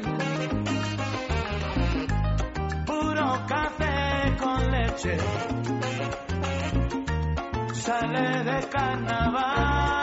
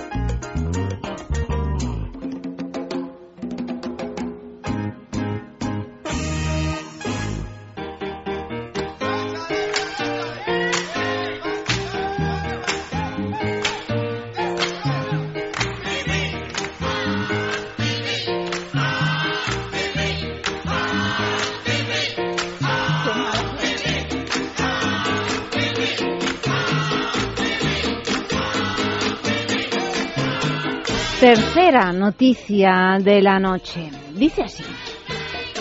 En Estados Unidos inventan un preservativo eléctrico. Pero qué miedo, ¿no? Investigadores del, Georgia Institute of Technology de Atlanta han inventado el preservativo eléctrico. Se presenta como el preservativo revolucionario del siglo XXI, el único capaz de ofrecer un nuevo placer gracias a breves impulsos eléctricos enviados a lo largo de la parte inferior del preservativo. Aumenta las sensaciones durante el sexo y abre la puerta a la tecnología de otros dispositivos con sensores. Todo esto lo indican Firaz Pir y Andrew Quidmeyer, que son los inventores del Electric Condom. A través de un microcontrol programable denominado LilyPad, se puede enviar impulsos eléctricos a pequeños electrodos que revisten el interior del preservativo. Si alguien siente temor por su propia No, que seguridad, no lo utilice. los creadores aseguran que la carga de energía eléctrica aplicada es muy suave e inocua. Es decir, es un preservativo con vibrador. Eh, claro, porque mm, lo explicamos para quienes a lo mejor se hayan quedado así como, ¡Ah! ¡ay Dios! Descargas eléctricas en el, en el pene. Bueno, es que muchas veces se utilizan pequeñas descargas eléctricas para como ju- juguete erótico en algunos bueno, es ese tipo de juguetes que Pero son, que son ¿cómo? a base de descargas eléctricas, que en realidad lo que hace es que vibre. Eh, También, de hecho, se, se pueden aplicar en los pezones o en el clítoris, etcétera, ¿no? Eva y yo tenemos muy mala experiencia Muy y no no mala. no porque hayamos tenido una experiencia directa, porque Con no la hemos tenido. eléctrico, no. ¿no? ni con preservativo eléctrico, ni con eh, pinzas, ni con nada de eso, sino porque lo hemos probado en las manos. Y cada vez que lo hemos probado, pues haciendo algún programa que hablaba de de, ju- de juguetería Sí, de de diverso juguetería tipo, con, con electricidad. ha sido verdaderamente que... Alguno de, nosotros ha caído en desgracia. Ha, ha caído en desgracia, no, alguno de nosotros se cayó de la silla. Se cayó de la silla del susto, o sea que no os digo más. Pero dicho esto, hay muchísimas personas que les encanta y que de hecho es un producto que se vende mucho y a mí no sé, chico, a mí siempre me recuerda a, a cosas terribles lo de las descargas eléctricas. Yo no consigo pregunto. eh, pero bien es cierto que ya digo, ¿eh? que, que- y ya lo del preservativo eléctrico da un poco de angustia, ¿no? Hombre, yo qué sé. Yo No, es que pero tampoco... bueno. ¿Cuál es la fuente de alimentación de este de este preservativo? O sea, se que se recarga, es reusable. Lo enchufas ahí a la corriente. ¿no? No, no creo que sea re- reutilizable, ¿no? Entonces, ¿cómo lo ca- entonces cómo lo Pues deben de tener algún tipo de... No sé, deben de venir cargados o alguna cosa y deben de tener una fecha de caducidad bastante... Bueno, pero eso no es un problema porque, por ejemplo, ¿no? hay anillas vibradoras de Claro, la marca lo Durex, cargas eh, tal, que, tienen una pequeña batería que, que dura pff, un, Claro, montón, ¿no? tiene Y que venir con batería. No es, no es, eh, no son reutilizables, de hecho, se, se utilizan. para Hombre, vamos a vez. pensar que los preservativos no son reutilizables porque Claro, si claro, no... claro. Probablemente. Además, lávalos tú con, con Eso lo de a las descargas eléctricas. Ahí Pues, sí que eh, te quedas pegado al preservativo. no, no, la verdad es que una no. muerte dulce, dulce. ¿eh? Sí, sí. desde luego. Mm, pero no sé, eh, ya digo que esto es que nosotros siempre estamos muy en contra y, y Bueno, en contra, que- o sea, a mí en es que contra, no me que- llama en absoluto la atención. el, el hecho de las descargas eléctricas. De hecho, es que le tengo bastante miedo incluso. Sí. Sí, es que la descarga eléctrica siempre es un susto. Yo, si fuera un hombre, mm, tenía una disfunción eréctil, vamos. Sí, yo la verdad es que lo estoy pensando y mira, yo tengo dos normas. Una es no acostarme con las novias de mis amigos y otra es nada de descargas eléctricas en mi pene, sinceramente. ¿eh? lo estoy pensando y no me está gustando Bueno, mucho. pero lo de acostarte con la novia de algún amigo puede ser una descarga eléctrica. También. Básicamente, en cuanto se entere mi amigo, Hombre, desde el punto de vista psicológico, sí. tú lo has dicho. Pero no, no- tampoco digo que sea aconsejable, ¿eh? Claro, claro, Simplemente eh, lanzo ahí, ahí la cosa. No, yo vibraciones sí, pero es que de vibración a descarga eléctrica, No, o sea, pero me es que- estoy imaginando una cosa muy distinta. Yo una descarga eléctrica, No, pero lo veo es como un ch- un chasquido. Sí, pero es un tipo de vibración, ¿eh? Es un tipo de vibración. Lo que pasa es que como somos mu- cada uno sensibles a, a esto de un modo diferente, Mm. me parece difícil encontrar un, eh, una descarga eléctrica estándar que le vaya bien. Y sobre todo me parece difícil de superar pues un poco lo que dice Arturo no o sea e- ese momento en que dice bueno me voy a poner este capuchón y que sea lo que Dios quiera hombre en principio pues Hombre, Hay yo creo que a lo mejor, pues no, no, yo me imagino que estará muy testado, ¿no? Como para arriesgarse. no que no no no no que sea un riesgo sino que dé eh, cosilla Claro, Sí, saber mí- qué viene. no riesgo de ninguno pero que no no sé Sí, no, pero, y además tanta, no sé, tanto cable, tanta cosa entre... Si ya de por sí a veces Ya. nos da un poco de cosa el tema del preservativo, porque no, es que no te puedo sentir piel con piel y tal. Sí. Pues ahora fíjate, no solo piel con, Con, piel, es que es de con claro, electrodos, es ¿sabes? cable, no sé Piel con electrodo. Entonces, pues yo que sé, habiendo tantísima, habiendo tantísima variedad de juguetes vibradores, ¿para necesitamos un incluso de, de eso de lo que decía antes de anillas que se ponen en la base del pene y que hace que ese pene vibre. O el eh. WeVibe el que famoso estamos- WeVibe o sea es que tenemos un montón de cositas que a lo mejor hace unos años, antes de existir toda esta revolución de la juguetería erótica, pues esto pudo haber sido una revolución en sí misma, ¿no? Dices, madre de Dios, un preservativo y es hasta un aliciente a la hora de ponerte un preservativo. No, no, pero es que hay un cambio entre si me lo pongo o no me lo pongo, porque ya verás qué cambio. Pi, pi, pi, pi, pi, pi. Pero hoy por hoy, bueno, no lo sé, a lo mejor ahora estoy pensando que puede funcionar como un aliciente, ¿no? A lo mejor el hecho de que... no sé yo creo que si, guste, si preguntáramos a los hombres en la calle si se quieren poner un preservativo eléctrico que da descargas eléctricas, mira, ahí por ahí ya me dicen que no. O sea, las descargas eléctricas en el pene No, pero es que claro, no, parece es que... que no sé si la cuestión se vendería así. Un preservativo que da descargas No, eléctricas. lo vendería como un Yo creo que preservativo vibrador. o sea, que Nefasto comercial. tiempo- Puedes obtener Claro. descargas en tu pene por un módico precio. Claro, un preservativo vibrador creo que funcionaría mucho mejor. Yo, fíjate, ahora mismo creo que la única manera de vender este atuendo Sí. es eh, subrayando eh, la diferencia entre llevar preservativo y no llevarlo. O sea, ya no solo como un método de prevención de enfermedades de transmisión sexual y De todo ese tipo de embarazos, cosas, de etcétera. embarazo, sino que también, o sea, como algo lúdico, ¿no? Que el preservativo también acabe siendo algo lúdico. Bueno, eso, eso sería una buena noticia. en Entonces, pues fíjate, a lo mejor desde ese punto de vista, pues es verdad que habrá juguetes sexuales que sean mucho más eficientes a la hora de proporcionar vibración tanto a él como a ella. Pero a lo mejor, pues yo qué sé, por la curiosidad de, venga, por el preservativo, no, pero es que este es un preservativo rarísimo, que, venga, vale, bueno. A lo mejor por ese punto. Sí, pero una vez para probar, porque Claro, si luego vez. como lo odien maneras, en ahora la mismo vida... hay en el mercado mm, cientos de tipos de preservativos con todo tipo de, ¿no? Mm, Sí, Aparte de, de medidas de gadgets, ¿no? El preservativo también se ha intentado, como decía, se ha intentado y se ha conseguido en parte eh, convertirlo en un eh, en un aliciente, ¿no? En un juguete sexual también. Pero vamos, yo la experiencia que tengo, muchos prefieren ni, ni preservativos que vibren, que roten o que imitan Sino luces, que sean mejor finos, finos, lo más fino y posible. me- Y, si no hay, Mejor. pues mejor. Así que yo creo que está difícil. Pues eso bien bien no está, ¿eh? Vamos allá.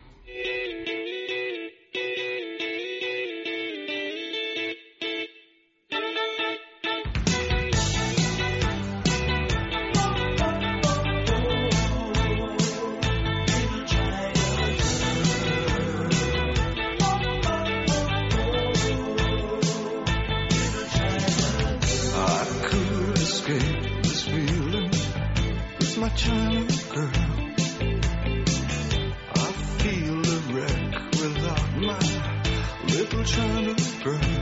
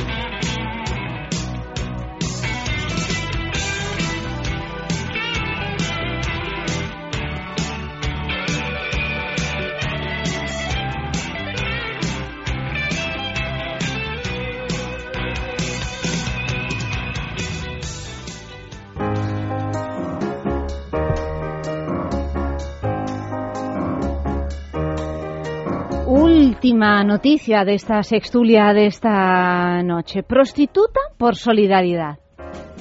Se convirtió en activista tras conocer de primera mano las condiciones de trabajo en los burdeles. Divorciada de su marido y con una niña pequeña a su cargo, Ye Aiyan aceptó la invitación que le hicieron varias prostitutas para que se quedara a dormir en su casa mientras las cosas se arreglaban, porque Ye Aiyan, que es el nombre de la protagonista, se quedó con una mano delante y otra detrás tras el divorcio de su marido y con una niñita de que cuidar. Parece ser que la experiencia de dormir en los burdeles le marcó. Primero abrió una web, luego una asociación y en el año 2010 organizó en Wuhan, que es su ciudad natal, la primera manifestación de prostitutas en China. En el año 2012 alquiló una habitación sin ventanas en una pensión de una ciudad llamada Yulin, en la provincia de Guangxi. Todo esto lo digo si alguien conoce, porque vamos, lo que soy yo, no tengo ni idea de ningún sitio de estos.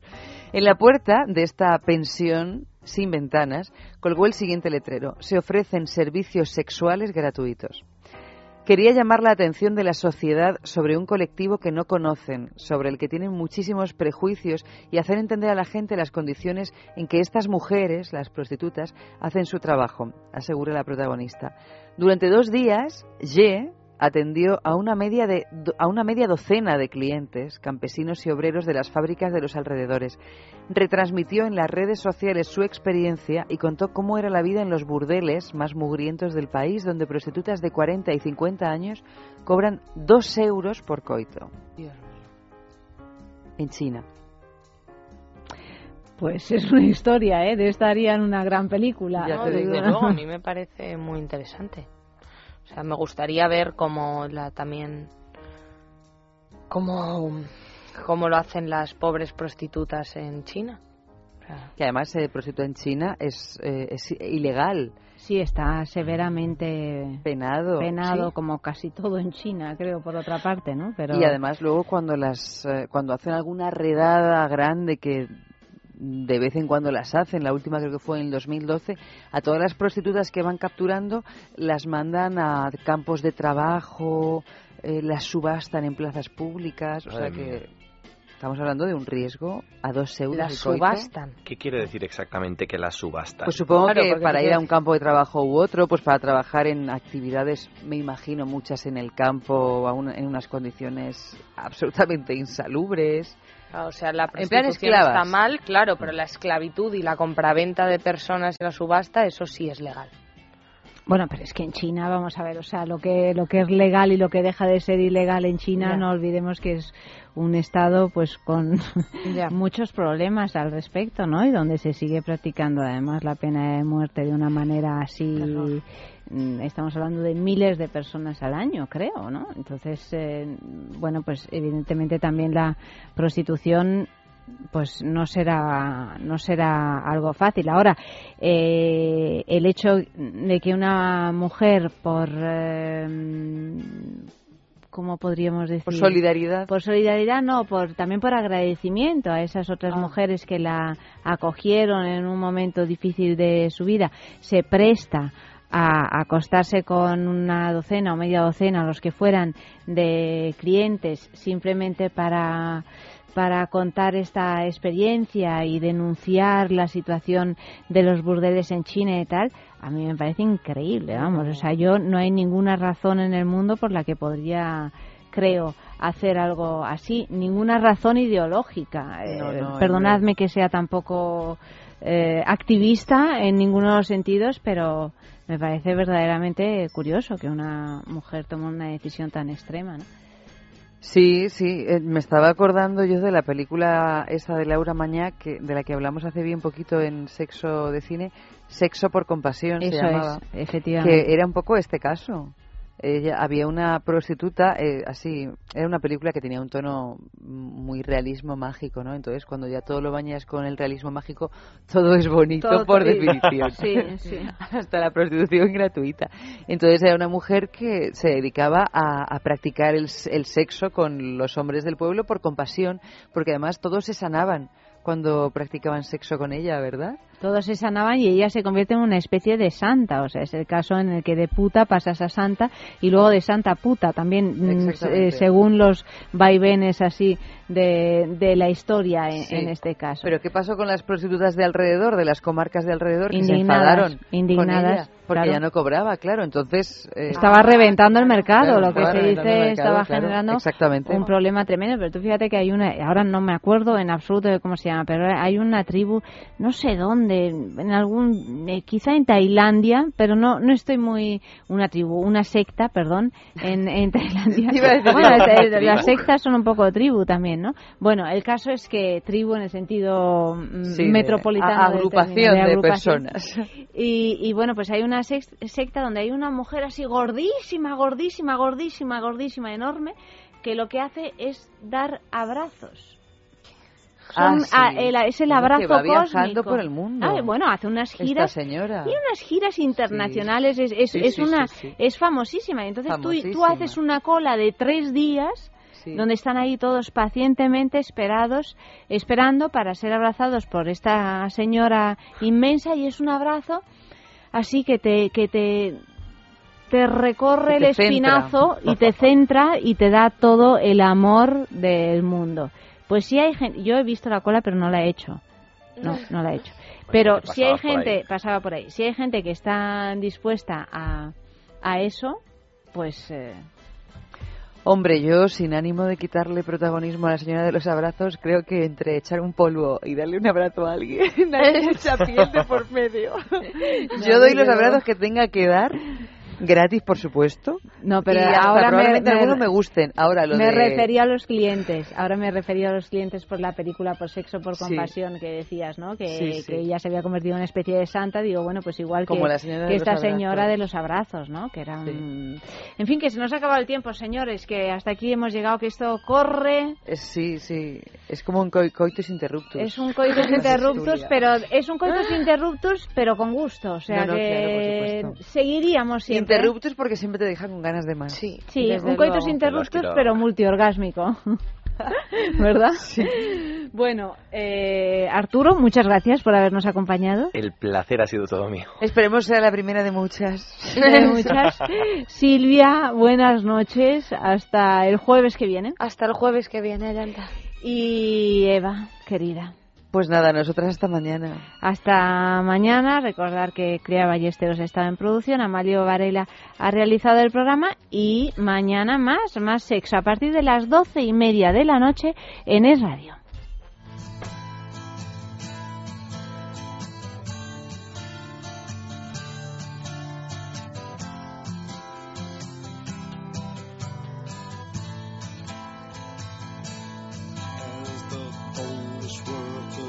Fight to make their stand. And behind them every honest working man. In unity there's each other and your friend becomes your brother. And in the tyrant's heart will be a lesson learned. Give them hope, give them strength, give them life. Like a candle burning in the black of night. We are with you in our hearts and in our minds. And we'll pray for a nation through its darkest times.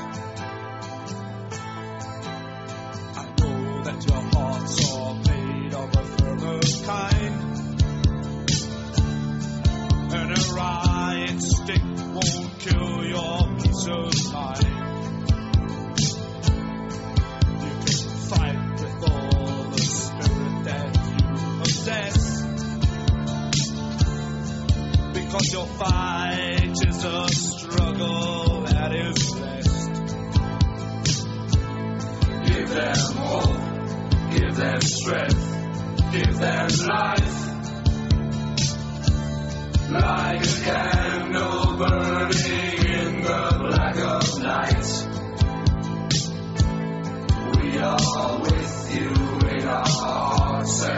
in our minds.